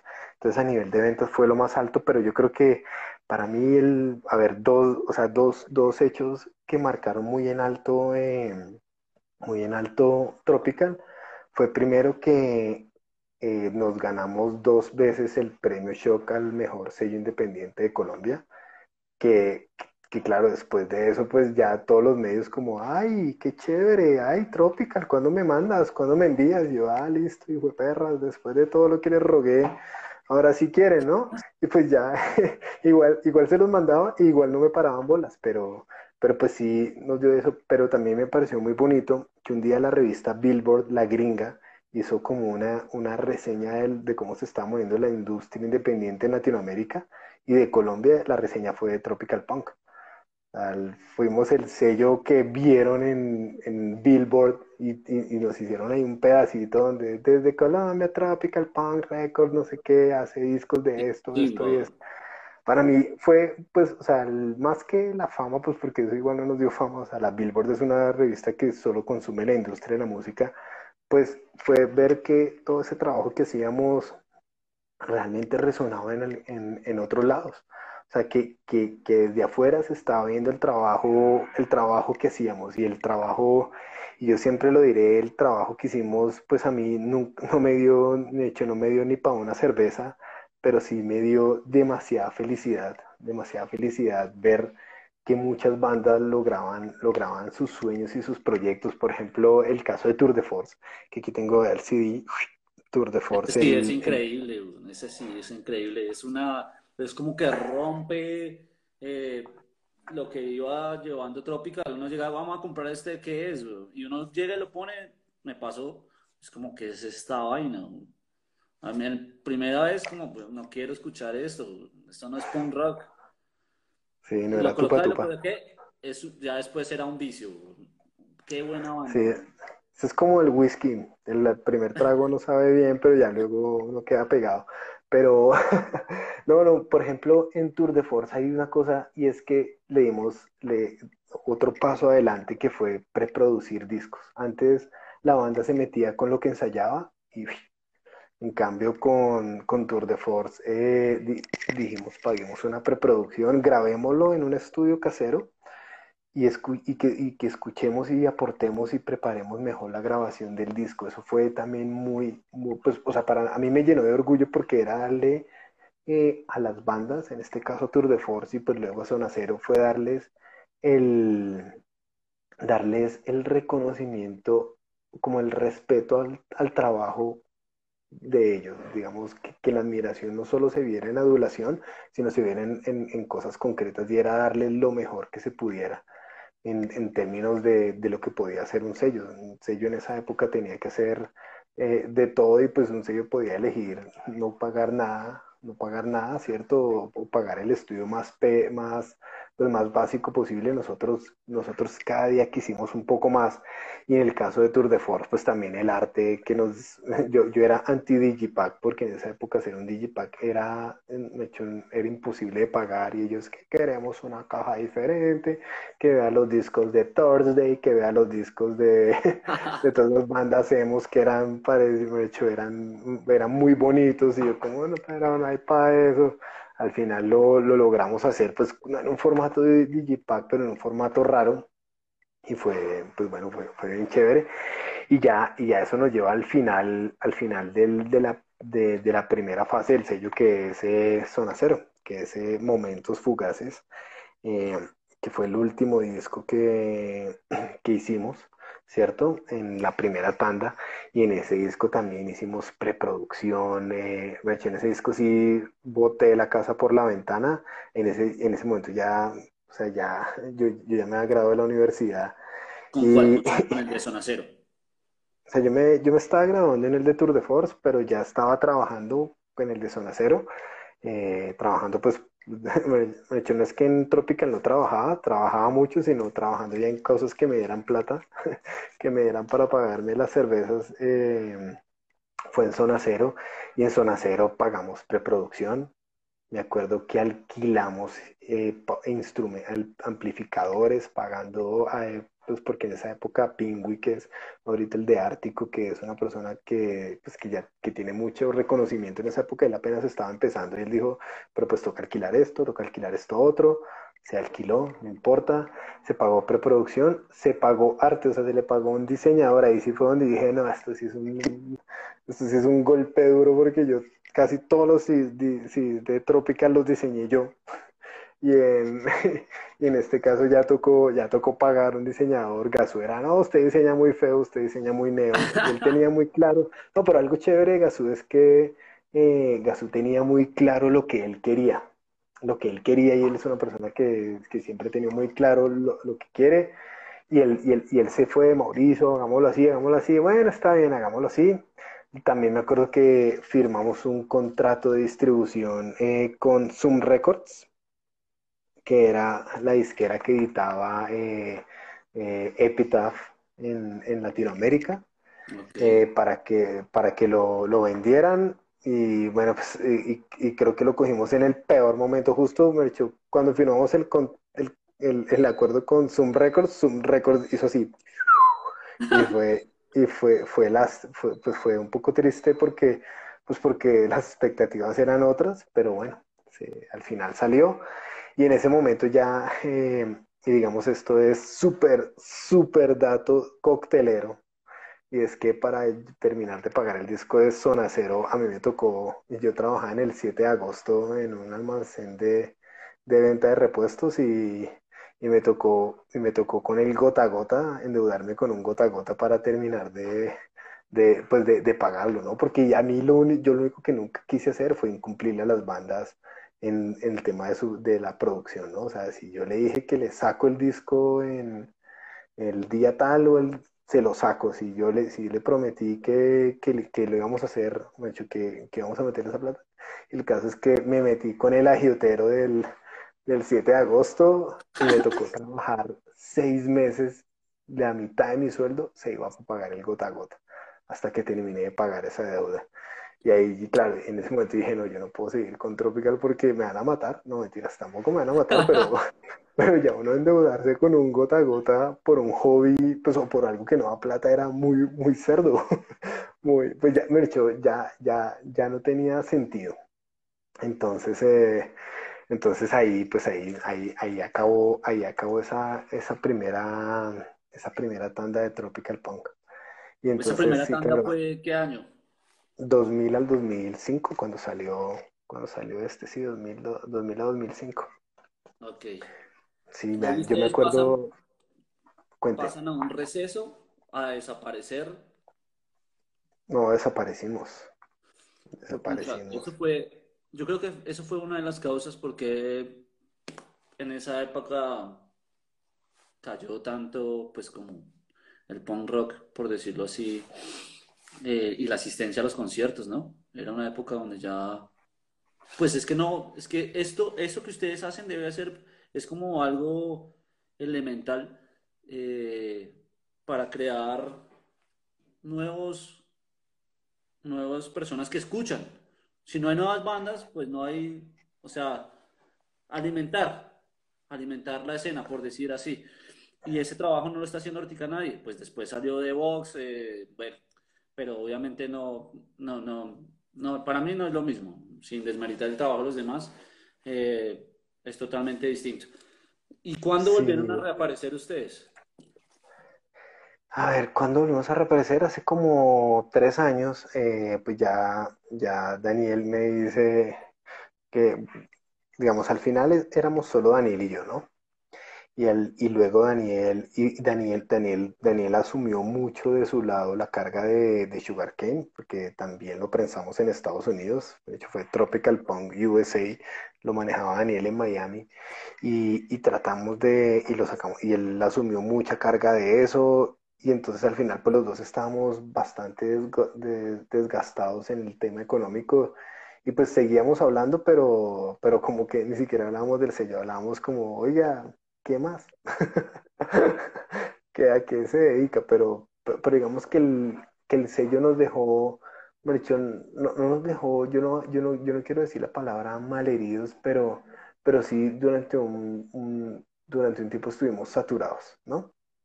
Entonces seguimos hablando y entonces en esas, un día, pues yo creo que Daniel seguramente dijo, oiga, quiero escuchar, eh, Daniel que vive en Estados Unidos, seguramente trató de escuchar la música, el punk colombiano o el neo colombiano y se dio cuenta que, pues, que no estaba en ningún lado y que no había grabado los MP3 y que ya no les los tenía en físico así como yo, pero tenía el CD player ya no lo tenía. Y entonces dijo, ¿y ahora qué? Y entonces él dijo, oiga, hagamos, de hecho, eh, esto no puede quedarse así porque si no se va a desaparecer la, música.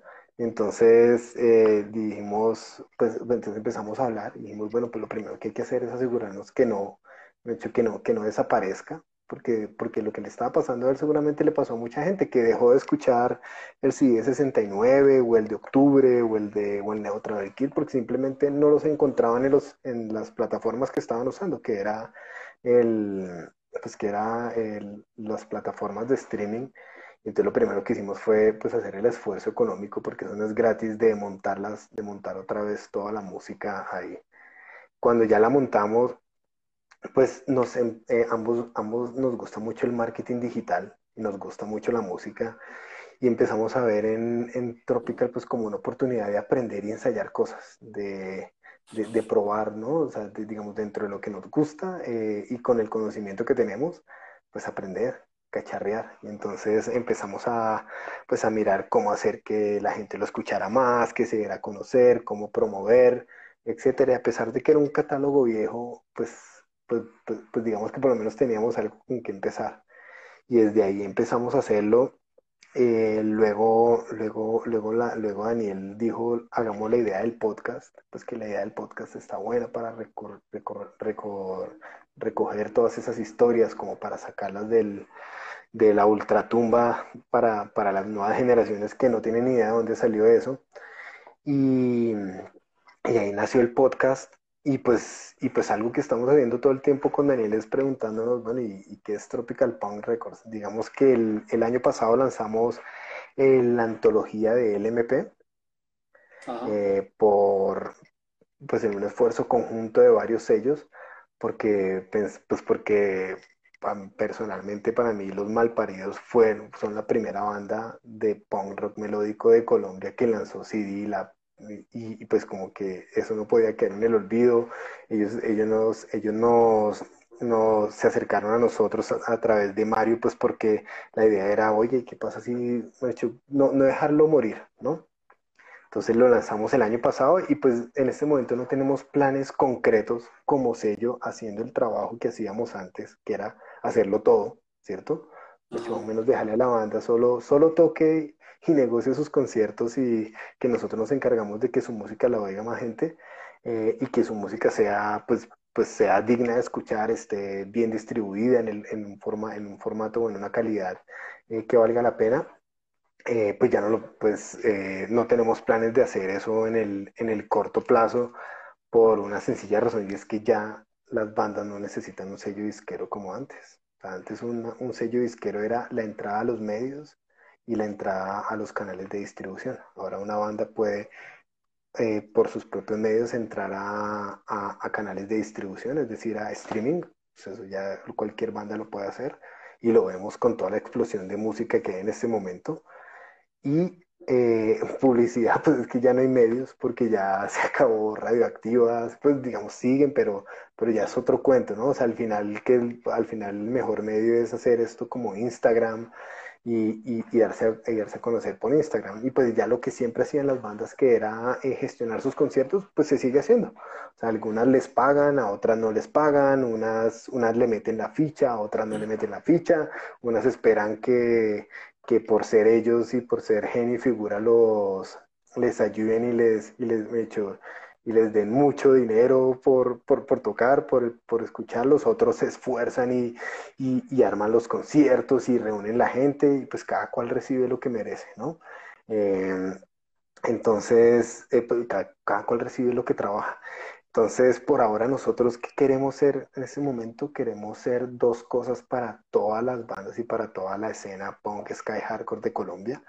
La primera es eh, ser un punto de encuentro donde todo, donde todo confluya, donde todo el mundo quepa, donde, donde todo el mundo sepa lo que están haciendo los demás, eh, digamos, o sea, que la gente y las bandas sepan qué bandas están sacando música, qué bandas qué proyectos están saliendo de cualquiera de estos géneros y el y qué y el otro y el otro proyecto es asesorar o acompañar a todos los artistas en este proceso. Por eso estamos haciendo podcast para que conozcan las experiencias de otros o, o, episodios como los que hablan de, pues, por ejemplo, el que hicimos con la persona de CD Baby. Ahorita nos viene otro con una tour manager eh, para, para que le explique a las bandas cómo hacer esto de, cómo hacer esto de, de, ser un, pues, pues ¿qué, qué, qué, implicaciones hay cuando con una banda está, está saliendo a, a, campo, a hablar con otros sellos, eso es lo que queremos, ¿no? Que todo, que todo el mundo aprenda de esto y todo esto lo estamos haciendo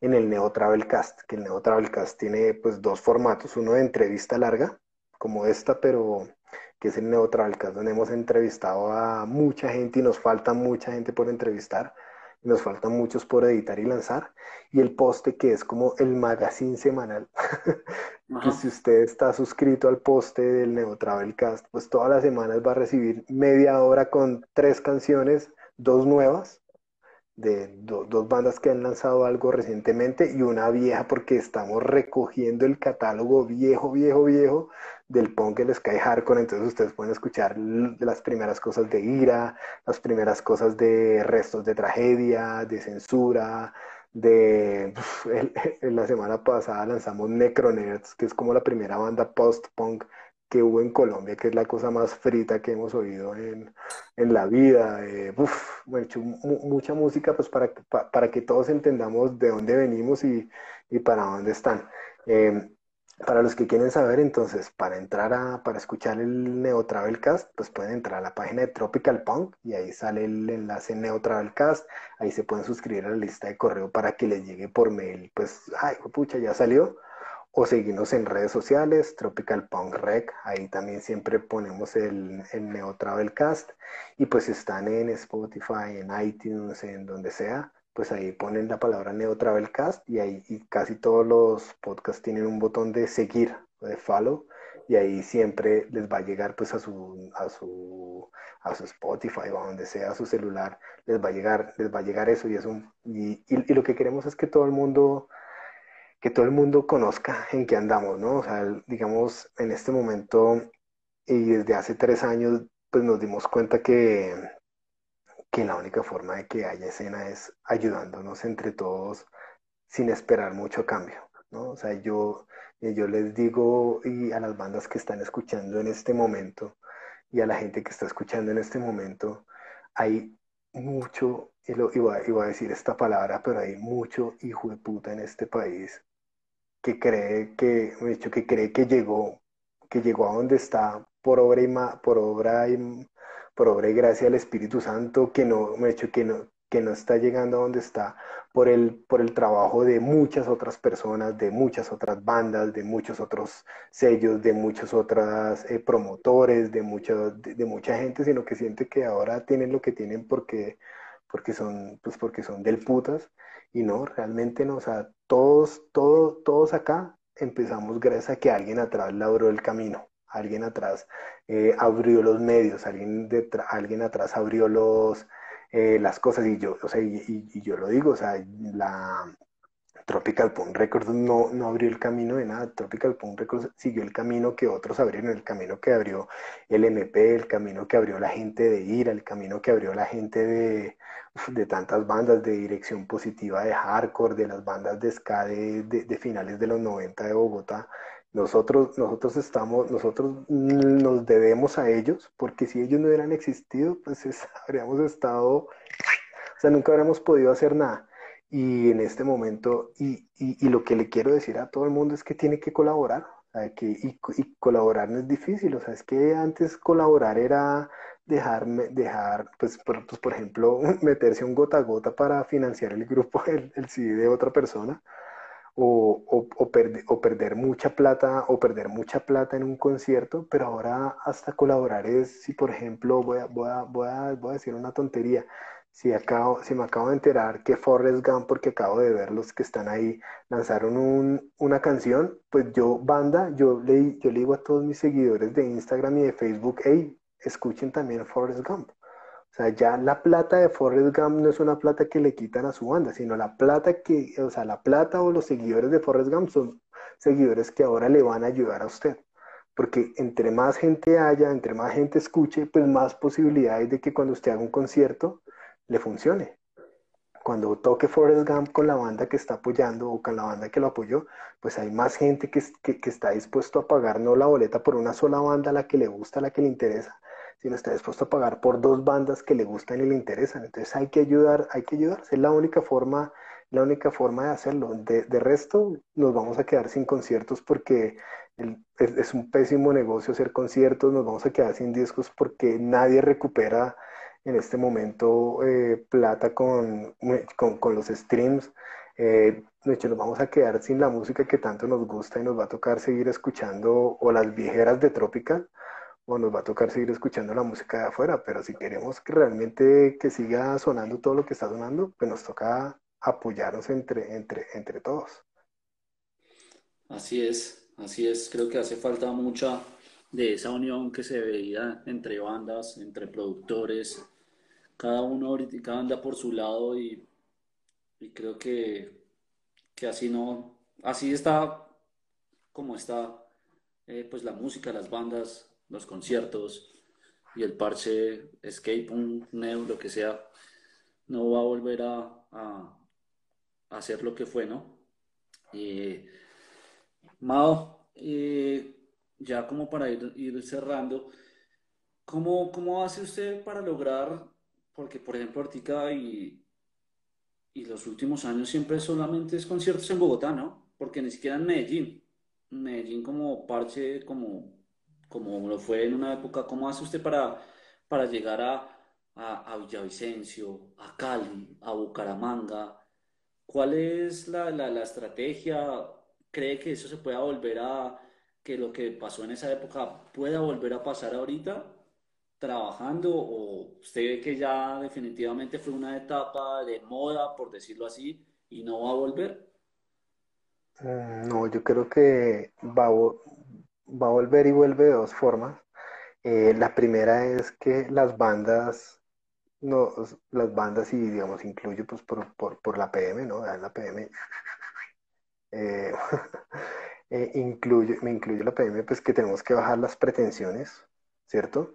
Y digamos, si mañana voy a tocar en, Bucaramanga, por decir algo, pues no voy a esperar que me, me, que me den limonadita en pitillo mientras estoy tocando ni nada de eso, sino voy a esperar a tocar y si en el concierto van 40, 50 personas, pues es lo que hay y hay que, y hay que darlo todo como si hubieran 20 mil personas, ¿no? Y pues, y pues hay que invertirle como banda, hay que invertirle a generar esa nueva escena. Entonces hay que, entonces desde las bandas, pues digamos, hacer lo posible y asequible por, por, lo que les digo. O sea, si, si por ejemplo yo le, en este momento le, le eh, Jason me dice, marica, véngase a, a Bucaramanga, y yo le digo, bueno, pero me tiene que dar eh, avión, me tiene que dar, eh, me tiene que dar hotel cinco estrellas, me tiene que dar una cosa a la otra, pues, pues lo que va a hacer, lo que va a hacer, lo que va a hacer Jason es decir, o, o cobra 50 mil la entrada, es decir, no va a nadie, o no lo hago. Entonces, no, hay que hacer lo posible. Hay que hacerlo, hay que hacer lo posible. Y las bandas, y las bandas tienen que hacerlo, digamos, las bandas jóvenes, eh, por decirlo, las bandas que todavía no tienen familia, que no tienen, eh, pues que tienen como esa libertad, yo, yo las invito a que, a que aprovechen la vida. O sea, lo más rico que me pasó a mí con la PM en toda la vida fue que durante unos tres o cuatro años, cada mes salía de la, de la ciudad a tocar en otro lado. Y tocábamos en unas, no, no, se imaginan dónde tocamos y no se imaginan cómo nos transportamos y no se imaginan, pero esos recuerdos son los más del putas que, que tengo en mi vida. es lo mejor que me pasó, que me pasó en la vida es, es, es haberlo, es haber tocado, es haber conocido a esa gente, haber tocado. Yo me acuerdo y si todavía está acá 93, eh, pero creo que Kike no estaba en la banda en esa época. Me acuerdo que una vez nos tocó tocar en, eh, fuimos a tocar en, en, en Zipaquirá. Ah, no, fuimos a acompañar, imagínense nosotros. O sea, es que en esa época era, era tan chistoso que nos fuimos a acompañar a primeros entre iguales a un toque. O sea, pero de, los manes dijeron, como vamos a tocar esta noche en Zipaquirá, entonces, bueno, pues nosotros vamos a acompañarlos. Y nos fuimos allá. Y después del del concierto nos fuimos a un, eh, a, un, a, una finca, a un asado, que ahí estaba, ya me acuerdo, ahí estaba, eh, ahí, está, ahí, estaba Leo, de hecho Leo por ahí tiene la foto, y después de eso, pues como que no nos podíamos quedar en esa finca y nos tocó chupar frío en esas calles de Zipaquirá como a las 4 de la mañana. Y, fue, fue una chanda, o sea, fue una chanda en el sentido de qué mal, o sea, qué mal momento, qué frío tan mal parido, pero pues como, pero, pero, pero en ese momento no estaba con amigos, estaba mamando gallo, al final, al final valió la pena. Y, y historias como esa tengo 20 mil. Ahorita Omar estaba recordando que cuando fuimos a Cali, me acuerdo que se derrumbó la línea, como por variar, nosotros en flota, ¿no? Y, nos, y, nos, y el concierto, bueno, habíamos planeado llegar con tiempo a Cali, eh, como un día antes, pero ya, ya, ya nos tocó pasar un día entero en un trancón de la línea. Y, al final pues dijimos, no vamos a llegar a Cali y pues muy mal con Martín, ¿no? Porque Martín estaba haciendo un esfuerzo muy grande por organizar el concierto y dijimos, pues ni miércoles nos atravesamos el, el, ¿qué? el derrumbe con los instrumentos. Me acuerdo que el bajista tiene una camiseta de Superman y los choferes, hágale Superman, ¿por qué no quitan las piedras? Entonces como nos montamos en una flota de miércoles, llegamos a estar hecho de milagro, llegamos, tocamos, quedamos vueltos, pero, pero pues una historia del putas. O sea, y ni siquiera algún día, si hacemos uno de la PM, le cuento las historias de la PM en Ecuador, que eso fue la locura, la locura. No, es que en Ecuador sí fue como la cosa más loca que nos ha pasado, pero fue pues muchos recuerdos que, que adoro, que adoro. En Medellín, no, en Medellín es que tocábamos mucho en Medellín, en una época que como usted dice, en Medellín se movía mucho eh, las bandas, a ver, ¿cómo, ¿cómo decirlo? Como que, que había mucha gente en bandas que apoyaban todos los géneros al tiempo me acuerdo el primer concierto de la PM en Medellín, en ese concierto tocó Rey Gordiflón, tocó Grito, tocó Tom Sawyer, tocó Popcorn, tocó La PM, No Prohibido, eh, y alguna otra banda, si me olvida, pero era todo el mundo junto, todo el mundo junto, y me acuerdo que todo el mundo iba a tomar juntos el, pues, para los paisas, ustedes saben, ¿no? Tomar ese vino en garrafa que les encanta tomar, con el que destruyen su organismo todos los fines de semana, y, o en el parque de Gerard, o en el parque El Poblado, tomando, o en, o en Bello, porque nosotros la pasamos en Bello, donde, donde los de Tom Sawyer, y, era todo el mundo junto para arriba y para abajo, y, eran, y, era, y, era muy bueno, pero, pero aparentemente sí, de un momento a otro en Medellín, como que, pues, como, que, como que dejaron de, de, haber, de haber conciertos de esos, y como, como, como, de formato pequeño, ya los conciertos se tuvieron que hacer mucho más grandes, pues como está como el festival este, el de el que hacen los de Tres de Corazón, que ya es demasiado grande y ya pues una banda pequeña no tiene mucha cabida. Eh, y, digamos, y eso también pasa en Bogotá, pasa en Ibagué, pasa en Cali, ¿no? O sea, esas, cosas, esas cosas siguen faltando, pero, pero me acuerdo que Medellín durante una época era delicioso. Uf, me acuerdo un concierto con que nos fuimos con Sonacero a tocar en Medellín y con primeros entre iguales que fue caos, fue la cosa más, de hecho, el concierto no, no me acuerdo ni cómo estuvo de lo, de lo borracho que estaba, pero me acuerdo que todo lo que antecedió al concierto fue el, peor desastre. se imagínense, era un bus lleno de hardcoreeros, neos y neos, yéndose de Bogotá a Medellín cuando la carretera la cerraban a las 5 de la tarde por, el tema de la violencia. Llevamos una farra entera, todo el mundo tomando hasta, no hecho, hasta el agua de los floreros. Y llegamos y, nos, y alquilamos una finca y nos quedamos en una finca en, en qué, en, en, por ahí cerca de Medellín y la finca fue área de desastre, eso parecía Pakistán, parecía Siria, ay, fue, pero para mí es un recuerdo del putas, haberlo vivido, ¿no? esas cosas solo me las dio el rock and roll, y el rock and roll así como, como puerco el que nos, el que me tocó, el que nos tocó a nosotros en nuestra época, que no era tan, tan sofisticado, yo nunca dormí en un hotel, y no cuento como hotel la pensión donde dormí en Villavicencio. o sea, una vez en Medellín, me acuerdo, nos llevaron, dijeron, nos vamos a pagar hotel y nos pagaron fue un puteadero. Nos quedamos en un puteadero. Pero, o sea, sí, como, que, o sea, si alguien de Medellín en este momento en un sitio que queda en la calle, se llamaba la calle del palo con el huevo. Me acuerdo que nos salimos del terminal eh, o sea, el man nos dijo, dígale al taxista que lo lleva al palo con el huevo. Y dijimos, vamos para el palo con el huevo. Y el man nos mira cuatro manos, se voltea como, bueno, bueno, está bien. Y baila. y llegamos allá y, uy, no, caemos en este mundial. Pero en realidad nos valía, pues no nos importaba. no nos importaba, era, al final sí disfrutaba. Eso, o sea, no, era grave. Era sí, grave. Sí, sí. Una, una vivencia más. Sí, sí. Mao, ¿qué, viene para Tropical? Hay mucha gente que obviamente, yo lo hablo personalmente con usted, que esperamos que Tropical vuelva a ser el Tropical de antes. Hay posibilidad de que saque nuevos, que prensen nuevas bandas. Eh, ¿qué, ¿Qué es la expectativa y qué puede esperar los que amamos a Tropical Punk? ¿Qué podemos esperar? Mm, yo creo que pueden esperar em, que vamos a seguir trabajando muy fuerte por la escena, por hardcore, skypunk colombiano. O sea, es lo que más nos encanta. Y, y vamos a seguir trabajando por ellos. Yo creo que prensar eh, no es, no, como pensábamos antes de prensar discos y, desarrollar bandas, no lo vamos a hacer por, pues, por dos razones, porque no tenemos tiempo para hacerlo, eso requiere mucho tiempo y segundo, porque nadie compra discos, o sea, de, del MP no se han vendido los, los discos que sacamos. Y eso que es la banda más clásica, ¿vale? Entonces no, no esperen eso, de pronto, de pronto nos enloquecemos y sacamos alguna sorpresa, pero, pero, pero, pero en este momento no tenemos nada definido ni nada de planes, ¿vale? Em, eso, eso es lo que pueden esperar. Que, sí, ya.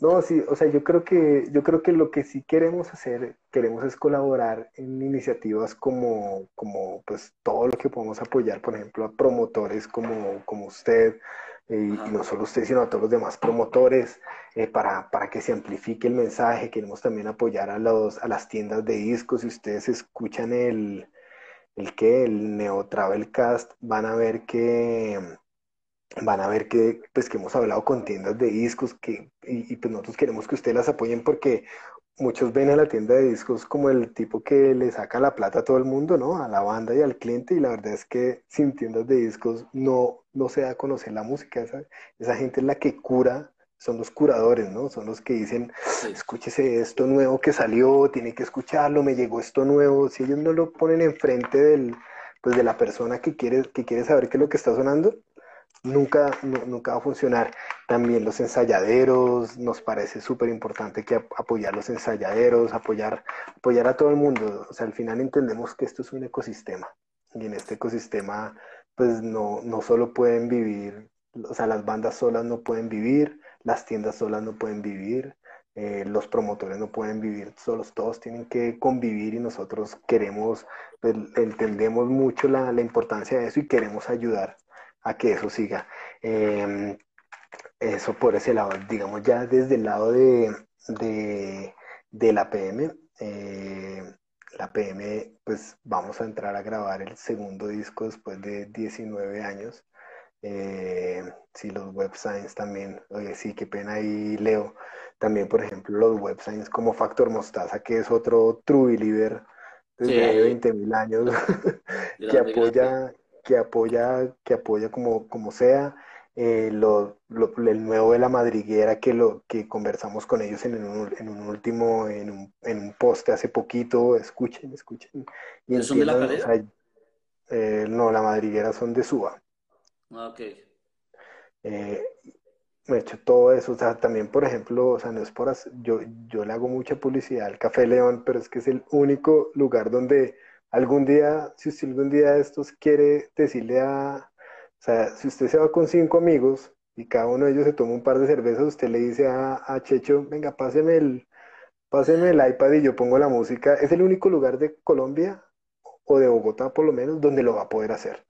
Entonces, por eso hay que apoyar eso, porque si no nos toca seguir escuchando No Doubt, como todas esas vainas, como, no, aquí ponemos rock alternativo y nos ponen No Doubt, como, no, marica, no más, aquí nos gusta el punk, y ponen...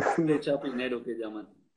Sí, pues, o sea, Micho, no, estoy diciendo que sea, que sea malo, todo eso cabe, pero, pero hay que pero pues un sitio que donde, donde nos sintamos todos felices, pues eso es, eso es muy raro, ¿no? Entonces hay que apoyar a todo esto. Eh, pero bueno, estaba hablando de la PM, entonces de la PM eh, pues vamos a, vamos a entrar a grabar el segundo disco y pues esperamos que, que, a todos les guste. A ver, va a salir con sello de Tropical Punk Records, así Daniel y yo no nos metamos a un gota a gota por eso. Pues porque la gente lo va a comprar por eso pues ojalá, ojalá lo compren, pero pues va a ser Tropical Punk Records, pero pues al final es un proyecto de, de, la PM, ¿no? Eh, sobre todo pues porque Tropical Punk Records no es un sello como era antes, ¿sabes? Eh, ahora es otra cosa, ha trascendido, ahora hemos, ahora nos, nos, hemos vuelto a algo más allá que nadie entiende. No, mentiras. Eh, simplemente entendemos que nuestro lugar en, el, en la industria musical en este momento y creemos que desde donde más podemos aportar es donde ayudar a que no muera y a que crezca.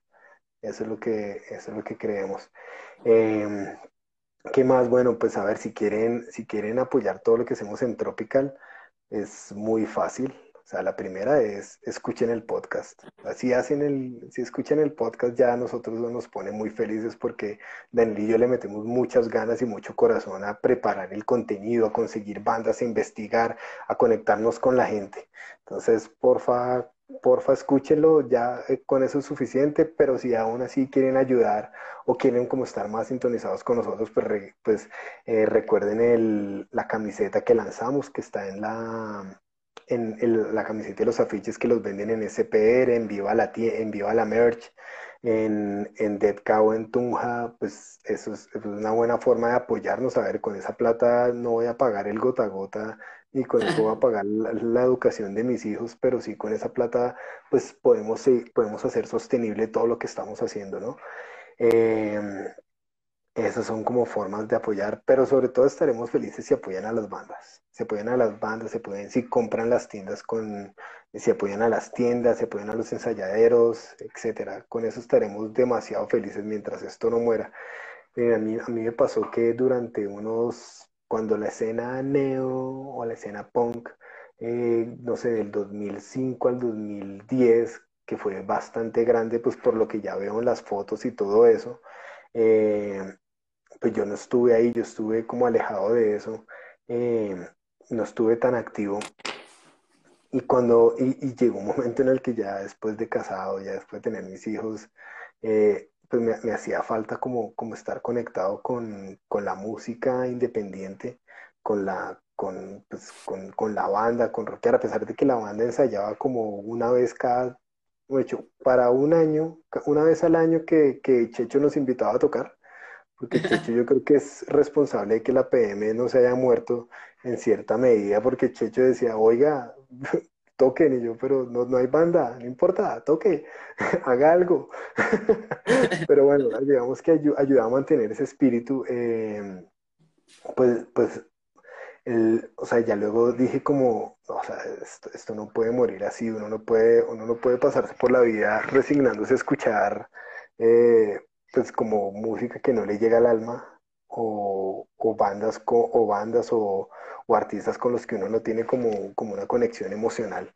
Entonces, eso, eso fue gran motivación para mí, para mí, Mauricio, para volver a, involucrarme mucho más y volver a, y volver a, y volver a continuar el trabajo que, que, que, que, estaba, que estaba haciendo mucho tiempo y que, y que lo hago, se los digo ahí a todos los 55 gatos que hay acá, lo hago solo porque, porque me llena, o sea, me llena más que el trabajo que hago con el que le llevo pan a mi familia.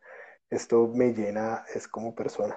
Me, llena saber que, hay una, que hay una serie de gente, todos con ideales, todos con una forma de pensar diferente, con, con, creatividad y que, y que puedo aportar un poquito para que, para que eso siga. Eso, eso me llena mucho más, mucho más desde, desde la parte como más dentro de mí.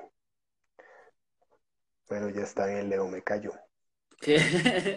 Leo me mandó a callar, maldito emo rapero. Listo, Mao. Ya hay una, una preguntas rápidas, respuestas cortas a, a estos tipos de preguntas. ¿Qué es el punk rock para Mao y cómo lo aplica en su vida? El punk rock es como una forma de, de darle valor a lo que uno siente y a lo que uno piensa y que no y que eso no lo tenga que validar la, los demás, ¿no? Ni la familia, ni los amigos, ni la pequeña sociedad donde uno está. Y, es, y el punk rock es como una muy buena válvula de escape en cualquiera de sus versiones, o, o straight edge, o, o, anar, o anarco, o beercore, o lo que sea, eh, es, es, una válvula de escape para uno para no sentir como, como, esa propia valía y, y, esa, esa necesidad de, pensar independiente. Lo aplico, no, lo aplico como... En su vida. Lo aplico como de cierta forma yendo en contra de la, en, contra de la corriente un poquito. esta música lo hace a uno no creerse el cuento de todo lo que le dicen, dudar, desafiar de todo, desafiar todo lo que uno oye. Entonces sí, eso es lo que, así lo aplico, o sea, como que tengo una visión crítica de, lo que sucede a mi alrededor y no, y no doy todo por sentado. Sí, yo creo que eso es lo que tenemos en común todos los que escuchamos punk rock. ¿Cuál es la, banda que, más vendió Tropical Punk?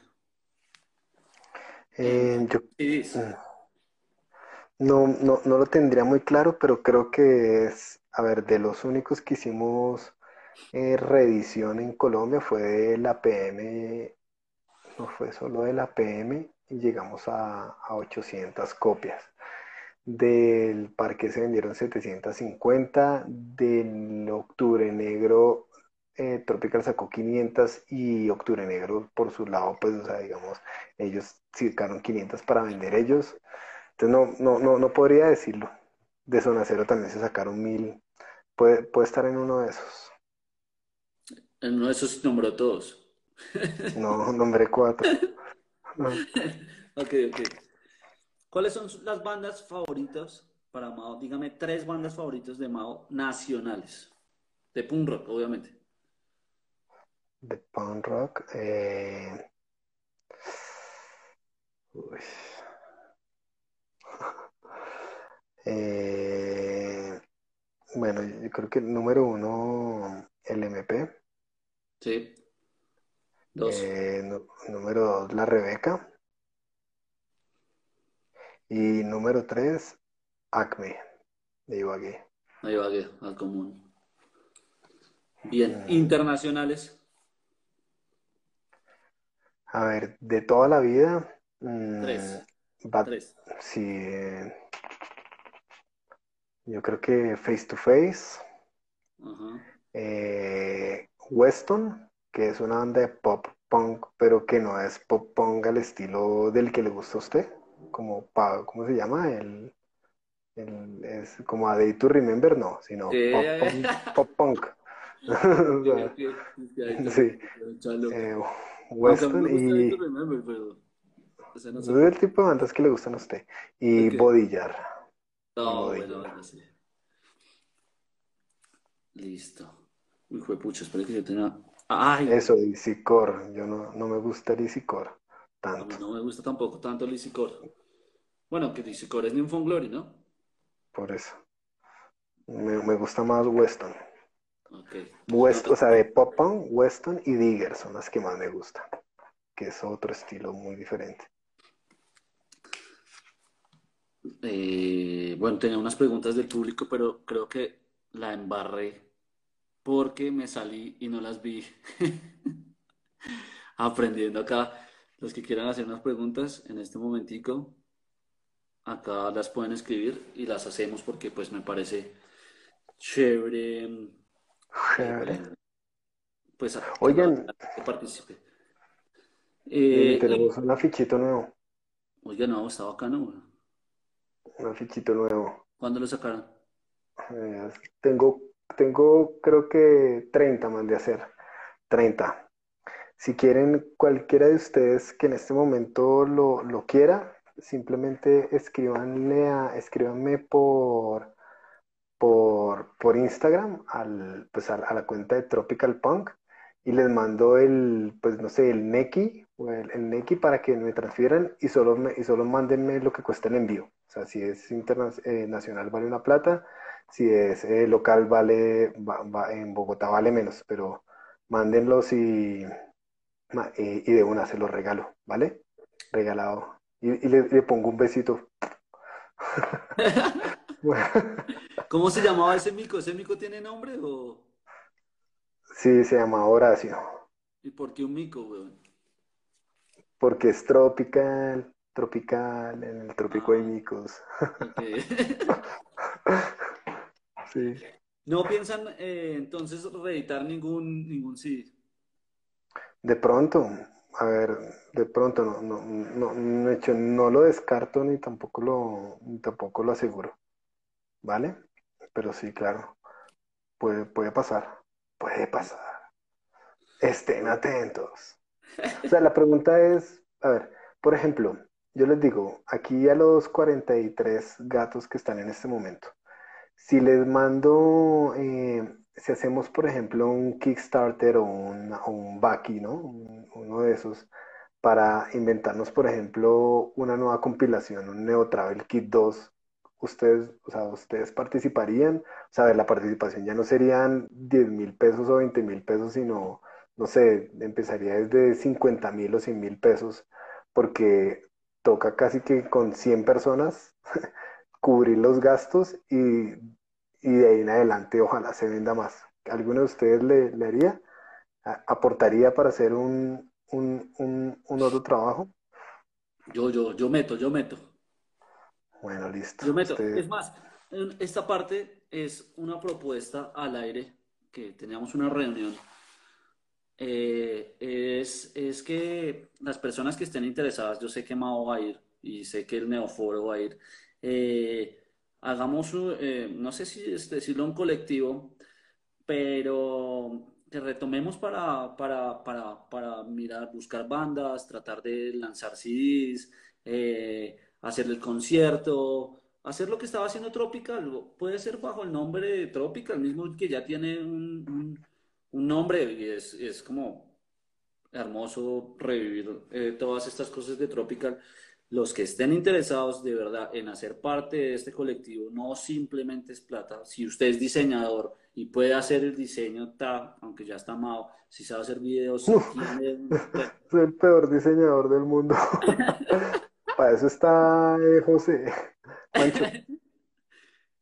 Yo hago la propuesta en que nos unamos, porque a través de todo lo que he visto, investigado, el punk rock se creó es en con unión no capital, que, es necesario, pero con la sabiduría de cada persona en su, en su medio o en lo que sabe hacer, eh, vamos a lograr grandes cosas. Y yo propongo en este momento que, lo hagamos eh, real, si el señor Mao se anima a, y, y quiere participar. No, pues a ver que nosotros somos los más interesados, Daniel y yo somos los más interesados, ¿vale? Entonces, de una. alguien hizo una pregunta muy chévere y es de discos que no salió, la, eh, que no sacó Tropical de bandas, ¿cuál me habría gustado sacar? Eh, y yo solo tengo una respuesta y es todos. A mí me gustaría sacar, no, no, no, es respuesta de reina, en serio. Me, es, tan, es tanta la admiración por esta música y yo la oigo, ¿no?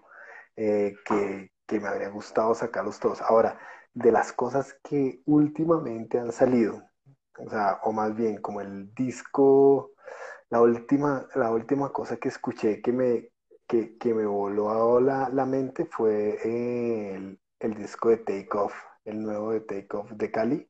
Mando. que me hecho es, yo no sé qué, eso es como post-hardcore o hardcore mechudo, yo no sé cómo le llaman esa vaina. pero... gusta? Ellos creo que tocan ese género, easycore. No, eso no es easycore. No, a ellos les gusta mucho el, el easycore, güey. Pero que le gusta, a mí me gusta, a mí me gusta Diomedes y, y la PM no toca como Diomedes. parecido, va por lado. No, en serio, uy, ese take-off me pareció muy, muy, muy, muy brutal. Por ejemplo. Pero la verdad, todo, o sea, a mí me encantaría. A ver, les, voy a mostrar una vaina. Les voy a mostrar una vaina así como para que se vayan de culo. Una vaina muy cerda. Aquí en mi casa tengo, bueno, aparte del trago. Aparte del trago, tengo una vaina muy cerda y es una colección de discos de punk rock y hardcore colombiano, pero miren esa mierda. O sea, es mucha, mucha música, ¿no? Y lo cerdo de, todo eso es que la mayoría de esta música está sellada. O sea, por ejemplo, este resplandor está sellado. O sea, esto es, de hecho, los compro y compro casi todo lo que salga, pero a ver, les voy a mostrar cosas viejas, viejas. Espérense a ver si por aquí hay alguno. Si ve, por ejemplo, este área 12, desaparecidos, está sellado, selladito. Nunca antes, de hecho, está virgen. Virgen para que lo, para algún día escucharlo, sí, weón. Eh, a ver, ¿qué más hay por acá? Bueno, no es moridero, que esto es como punk un poquito más pesado, del putas. Eh, ¿Qué más hay? Por aquí tengo el de, ¿este qué es? A ver, por ejemplo, este Mojiganga sellado. Acá tengo otro emoji. Este, el No Estamos Solos selladito, nuevo. Nunca, nunca antes abierto. Sí, muy, muy cerdo. y esta colección la tengo, pues, o sea, primero porque me encanta escucharlos. Yo, o los escucho, yo los compro y luego los, me, consigo el MP3 o los, o los agrego en Spotify. Pero, pero, pero todo lo que salga de punk rock nacional, casi que todo lo compro. O sea, de eso da testimonio el Gordo Julio, eh, da testimonio eh, eh, Juan de Dead Cow, que a cada rato son como, uy, venga, le muestro esto y pa, lleve para... claro, porque les digo, oiga, tiene tal disco y me salen con 30 más. Vean, por ejemplo, este, el de, el de, el de... El contiene dinamita nuevecito, nunca antes abierto. No, tiene unas cosas muy cerras. Pero bueno, ese pa, eh, también no hecho mucha gente se aprovechan de mi nobleza. Este 911 también nunca antes abierto para los fans de 911. Hay mucha, mucha que, venga, de estos tengo que hacer como un videito con mi colección de, para que vean, para que vean las cosas que tengo por ahí, cosas muy raras, muy raras, muy bacanas. Y también cosas muy viejas, venga, les muestro, como es? Uno, viejito chévere, a ver, ¿esto qué es? Esto está H-I-J, por acá.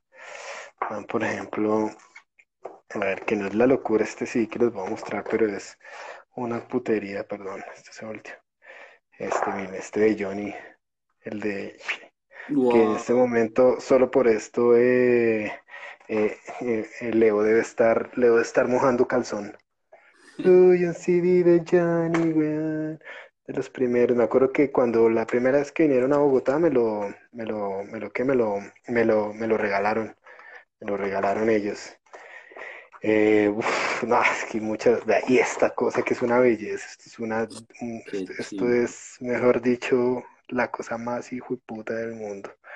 Eh, poca ley, hay muchas vainas muy cerdas.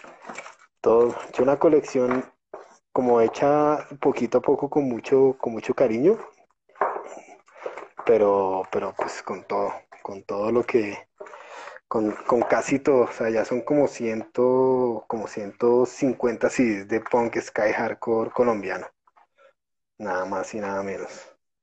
y muchos en estado, en estado al que les dije, oye, si un día esto me hago un blogcito, un blog con B corta, y, le, y, y, chicaneo mi colección. sí, está muy bacana. No, hay unas cosas muy HPs. Ah, bueno, está el rey de los discos, weón. La cosa más linda. La cosa más linda que, te, que, ha, sacado esta tierra. para mí, ¿no? También ahí, eso es de gustos, pero uy, para mí es que el MP es una cosa muy brutal. Muy brutal. Ahí está el de Kraken. No jodas, Hay de todo, hay de todo. Acá se res... el terapia, el terapia también en, en celofanadito. Me faltan los otros de, los otros de qué, de, los otros de, de K93, el de, el, de Me importa un culo y a toda mierda. Y espero que Kike me escuche en este momento, me los mande. De Shiri, claro, los dos. Todos, pero estos no son para la venta, para el que esté preguntando, ¿no? Eh, sí, Koyikauto, vea, Pepe Okai, este también es una putería, esto es un clásico. Clásico de clásicos. Sí, bueno, ya lo que saben es que nunca los voy a dejar entrar a mi casa porque vienen y me robastean la, la colección. Hágase una tomadita ya, güey. No, marica. Me roban. Esto es un peligro. Sí, uy, no, es que hay muchas cosas. Vean el de popcorn. Me intento más también. Eh, también eh, en celofán.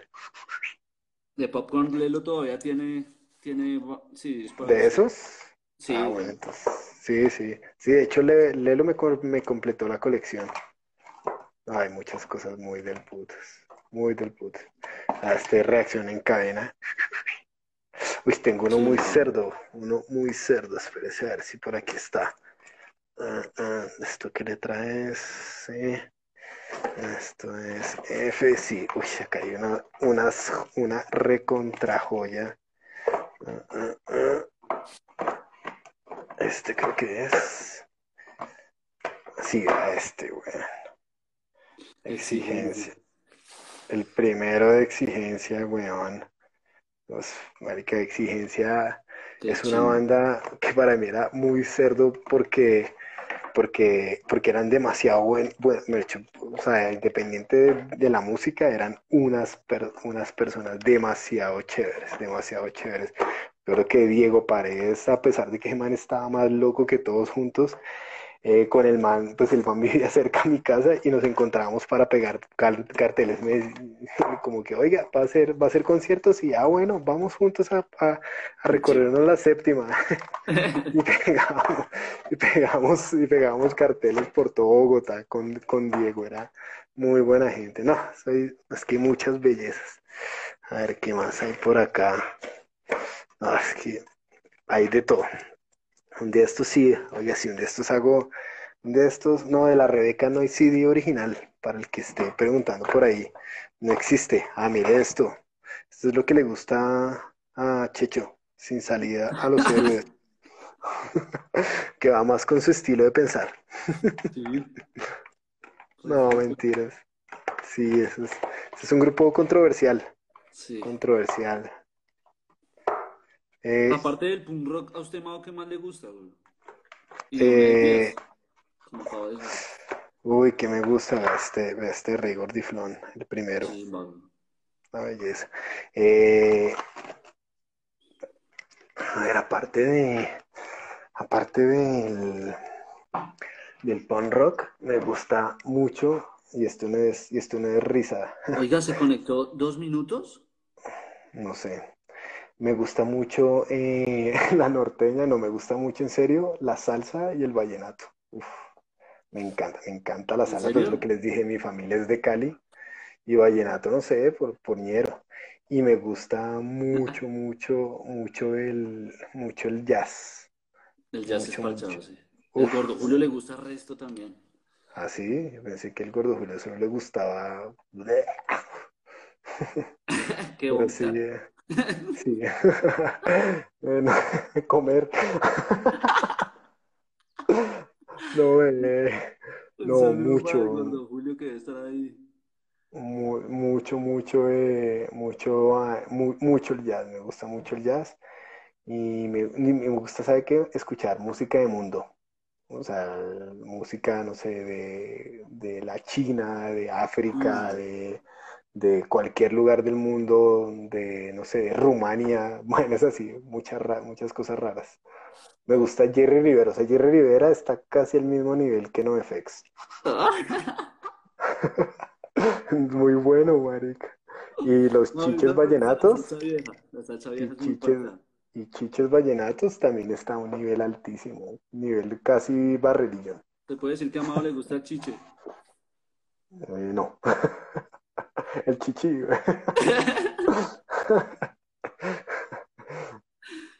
Bueno, Sí, Mao, ese- bacano, bacano esta conversación. Admiración, siempre se lo he dicho, weón.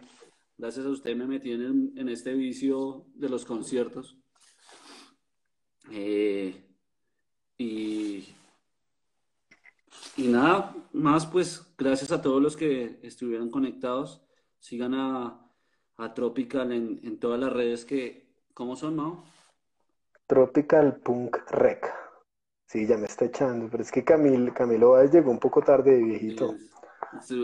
la cita era temprano, weón. Sí. Oigan, en serio, acuérdense de esto, vean.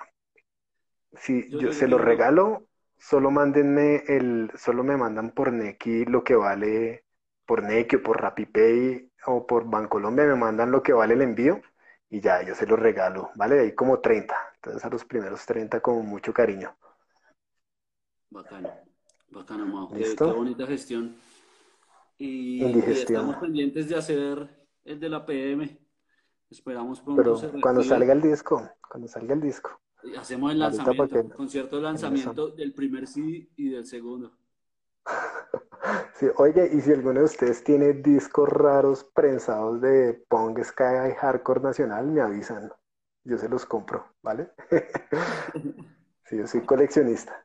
Entonces ahí con mucho, de hecho, me encantaría tenerlo todo. ¿Listo? Listo, Mao. Eh, a Hawái también, a Hawái también, eh, Dani, pero vale como 300 mil dólares el envío. A Hawái. Problemas del primer mundo. Oiga, bueno, y ¿saben qué? Eh, déjenme, voy a, voy a qué, voy a hacer el, puedo echarle cabeza con Dani, a ver si hacemos un Kickstarter o un Baki para hacer para hacer el compilado, para hacer un Neo Travel Kit 20 años después, me parece una idea. Hagámoslo, miren, acá, acá, está Bonito que, que haya gente. Cuente. ¿Qué, qué, pasó con la propuesta que yo hice? Los interesados, de verdad, de verdad, escríbanle, escríbanle a Tropical Punk. Que Mao es más organizado que yo en eso y hacemos ahí como una basecita de datos y hacemos como una propuesta que ya lo vamos a seguir hablando y, y, y, y enviciamos a más gente a escuchar punk rock, neopunk. O sea, por ejemplo, si uno de ustedes tiene una emisora como radioactiva, me parece que puede aportar. Si uno de ustedes tiene un canal de televisión, si uno de ustedes tiene una discoteca.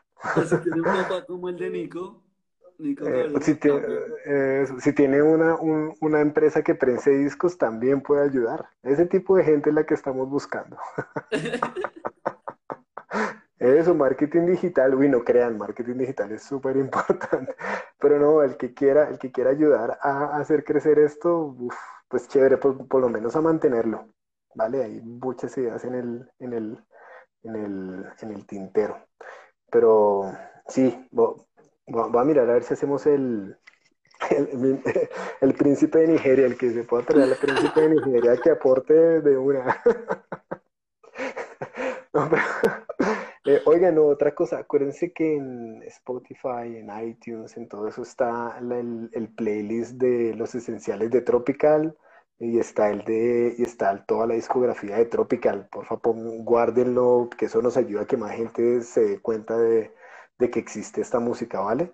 Eh, se me ha olvidado decir eso. Sigan a Tropical y ya. Listo, Mao. Un abrazo. Chao, amigos. Enviciemos a nuestros primitos, amigos, familiares a escuchar punk rock. Exacto. Eso, eso. Sí, en Deezer también. Estamos en todo lado, ¿vale? En todo lado. Listo, todos están bienvenidos. Aquí no falta, aquí nadie sobra. Nadie sobra y nadie es más punk que nadie. Nadie tiene más derecho. Sí, exacto, por eso.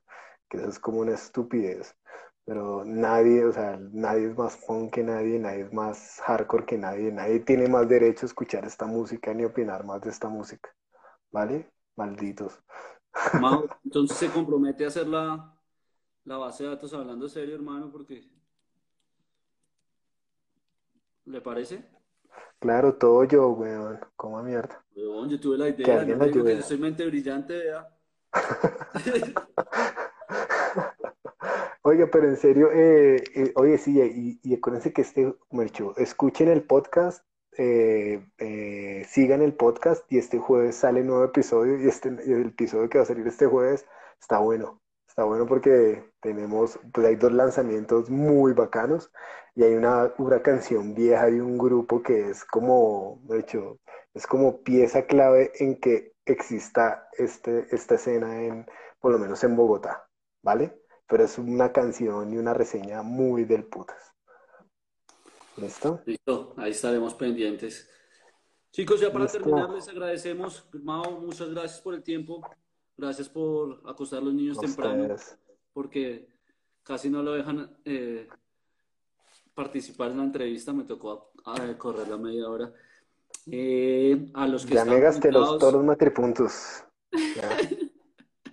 a los que están conectados, gracias por su tiempo eh, y ayúdenos a, a, repostear esto en las historias, a decir, hey, bacanas las conversaciones, ahí las charlitas de punk rock.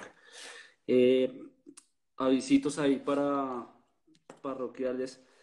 El otro jueves, este jueves, tenemos invitado a Gustavo Simón, que es el creador del We Are One.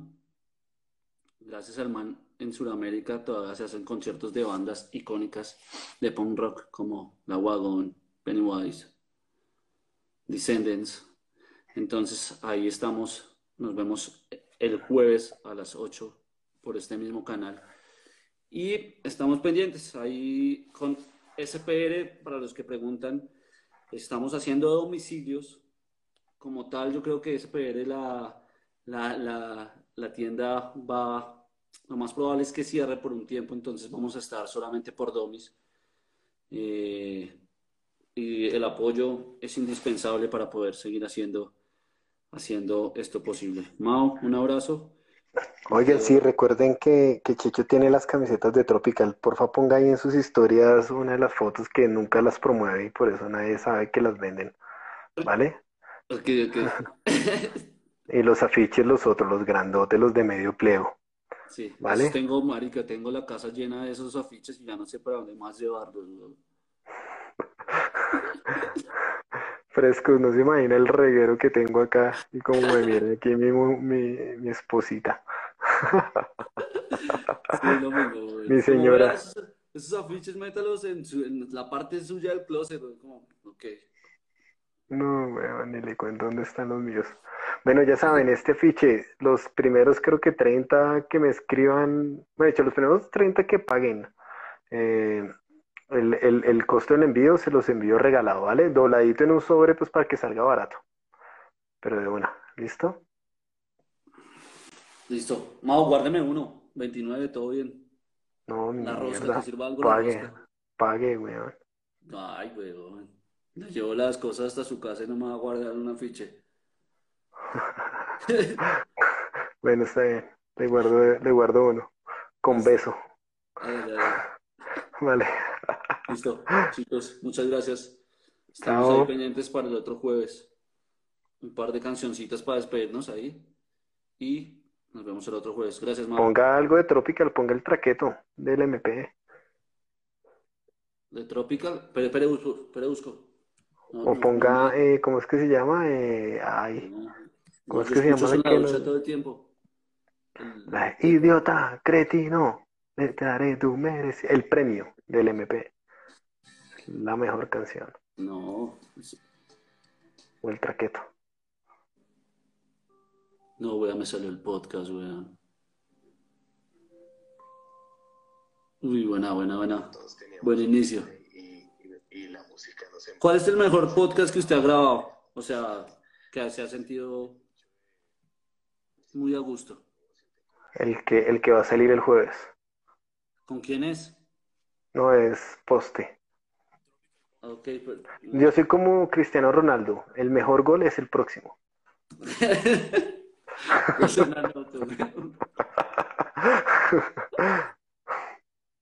No, hay- no, hay- no, los podcasts, las entrevistas largas son muy buenas. Hay demás, o sea, si, si en esta creen que conocieron datos cocteleros del, del- de la escena en Colombia, vayan a las entrevistas largas que eso están llenas. O sea, recabamos historias muy chéveres.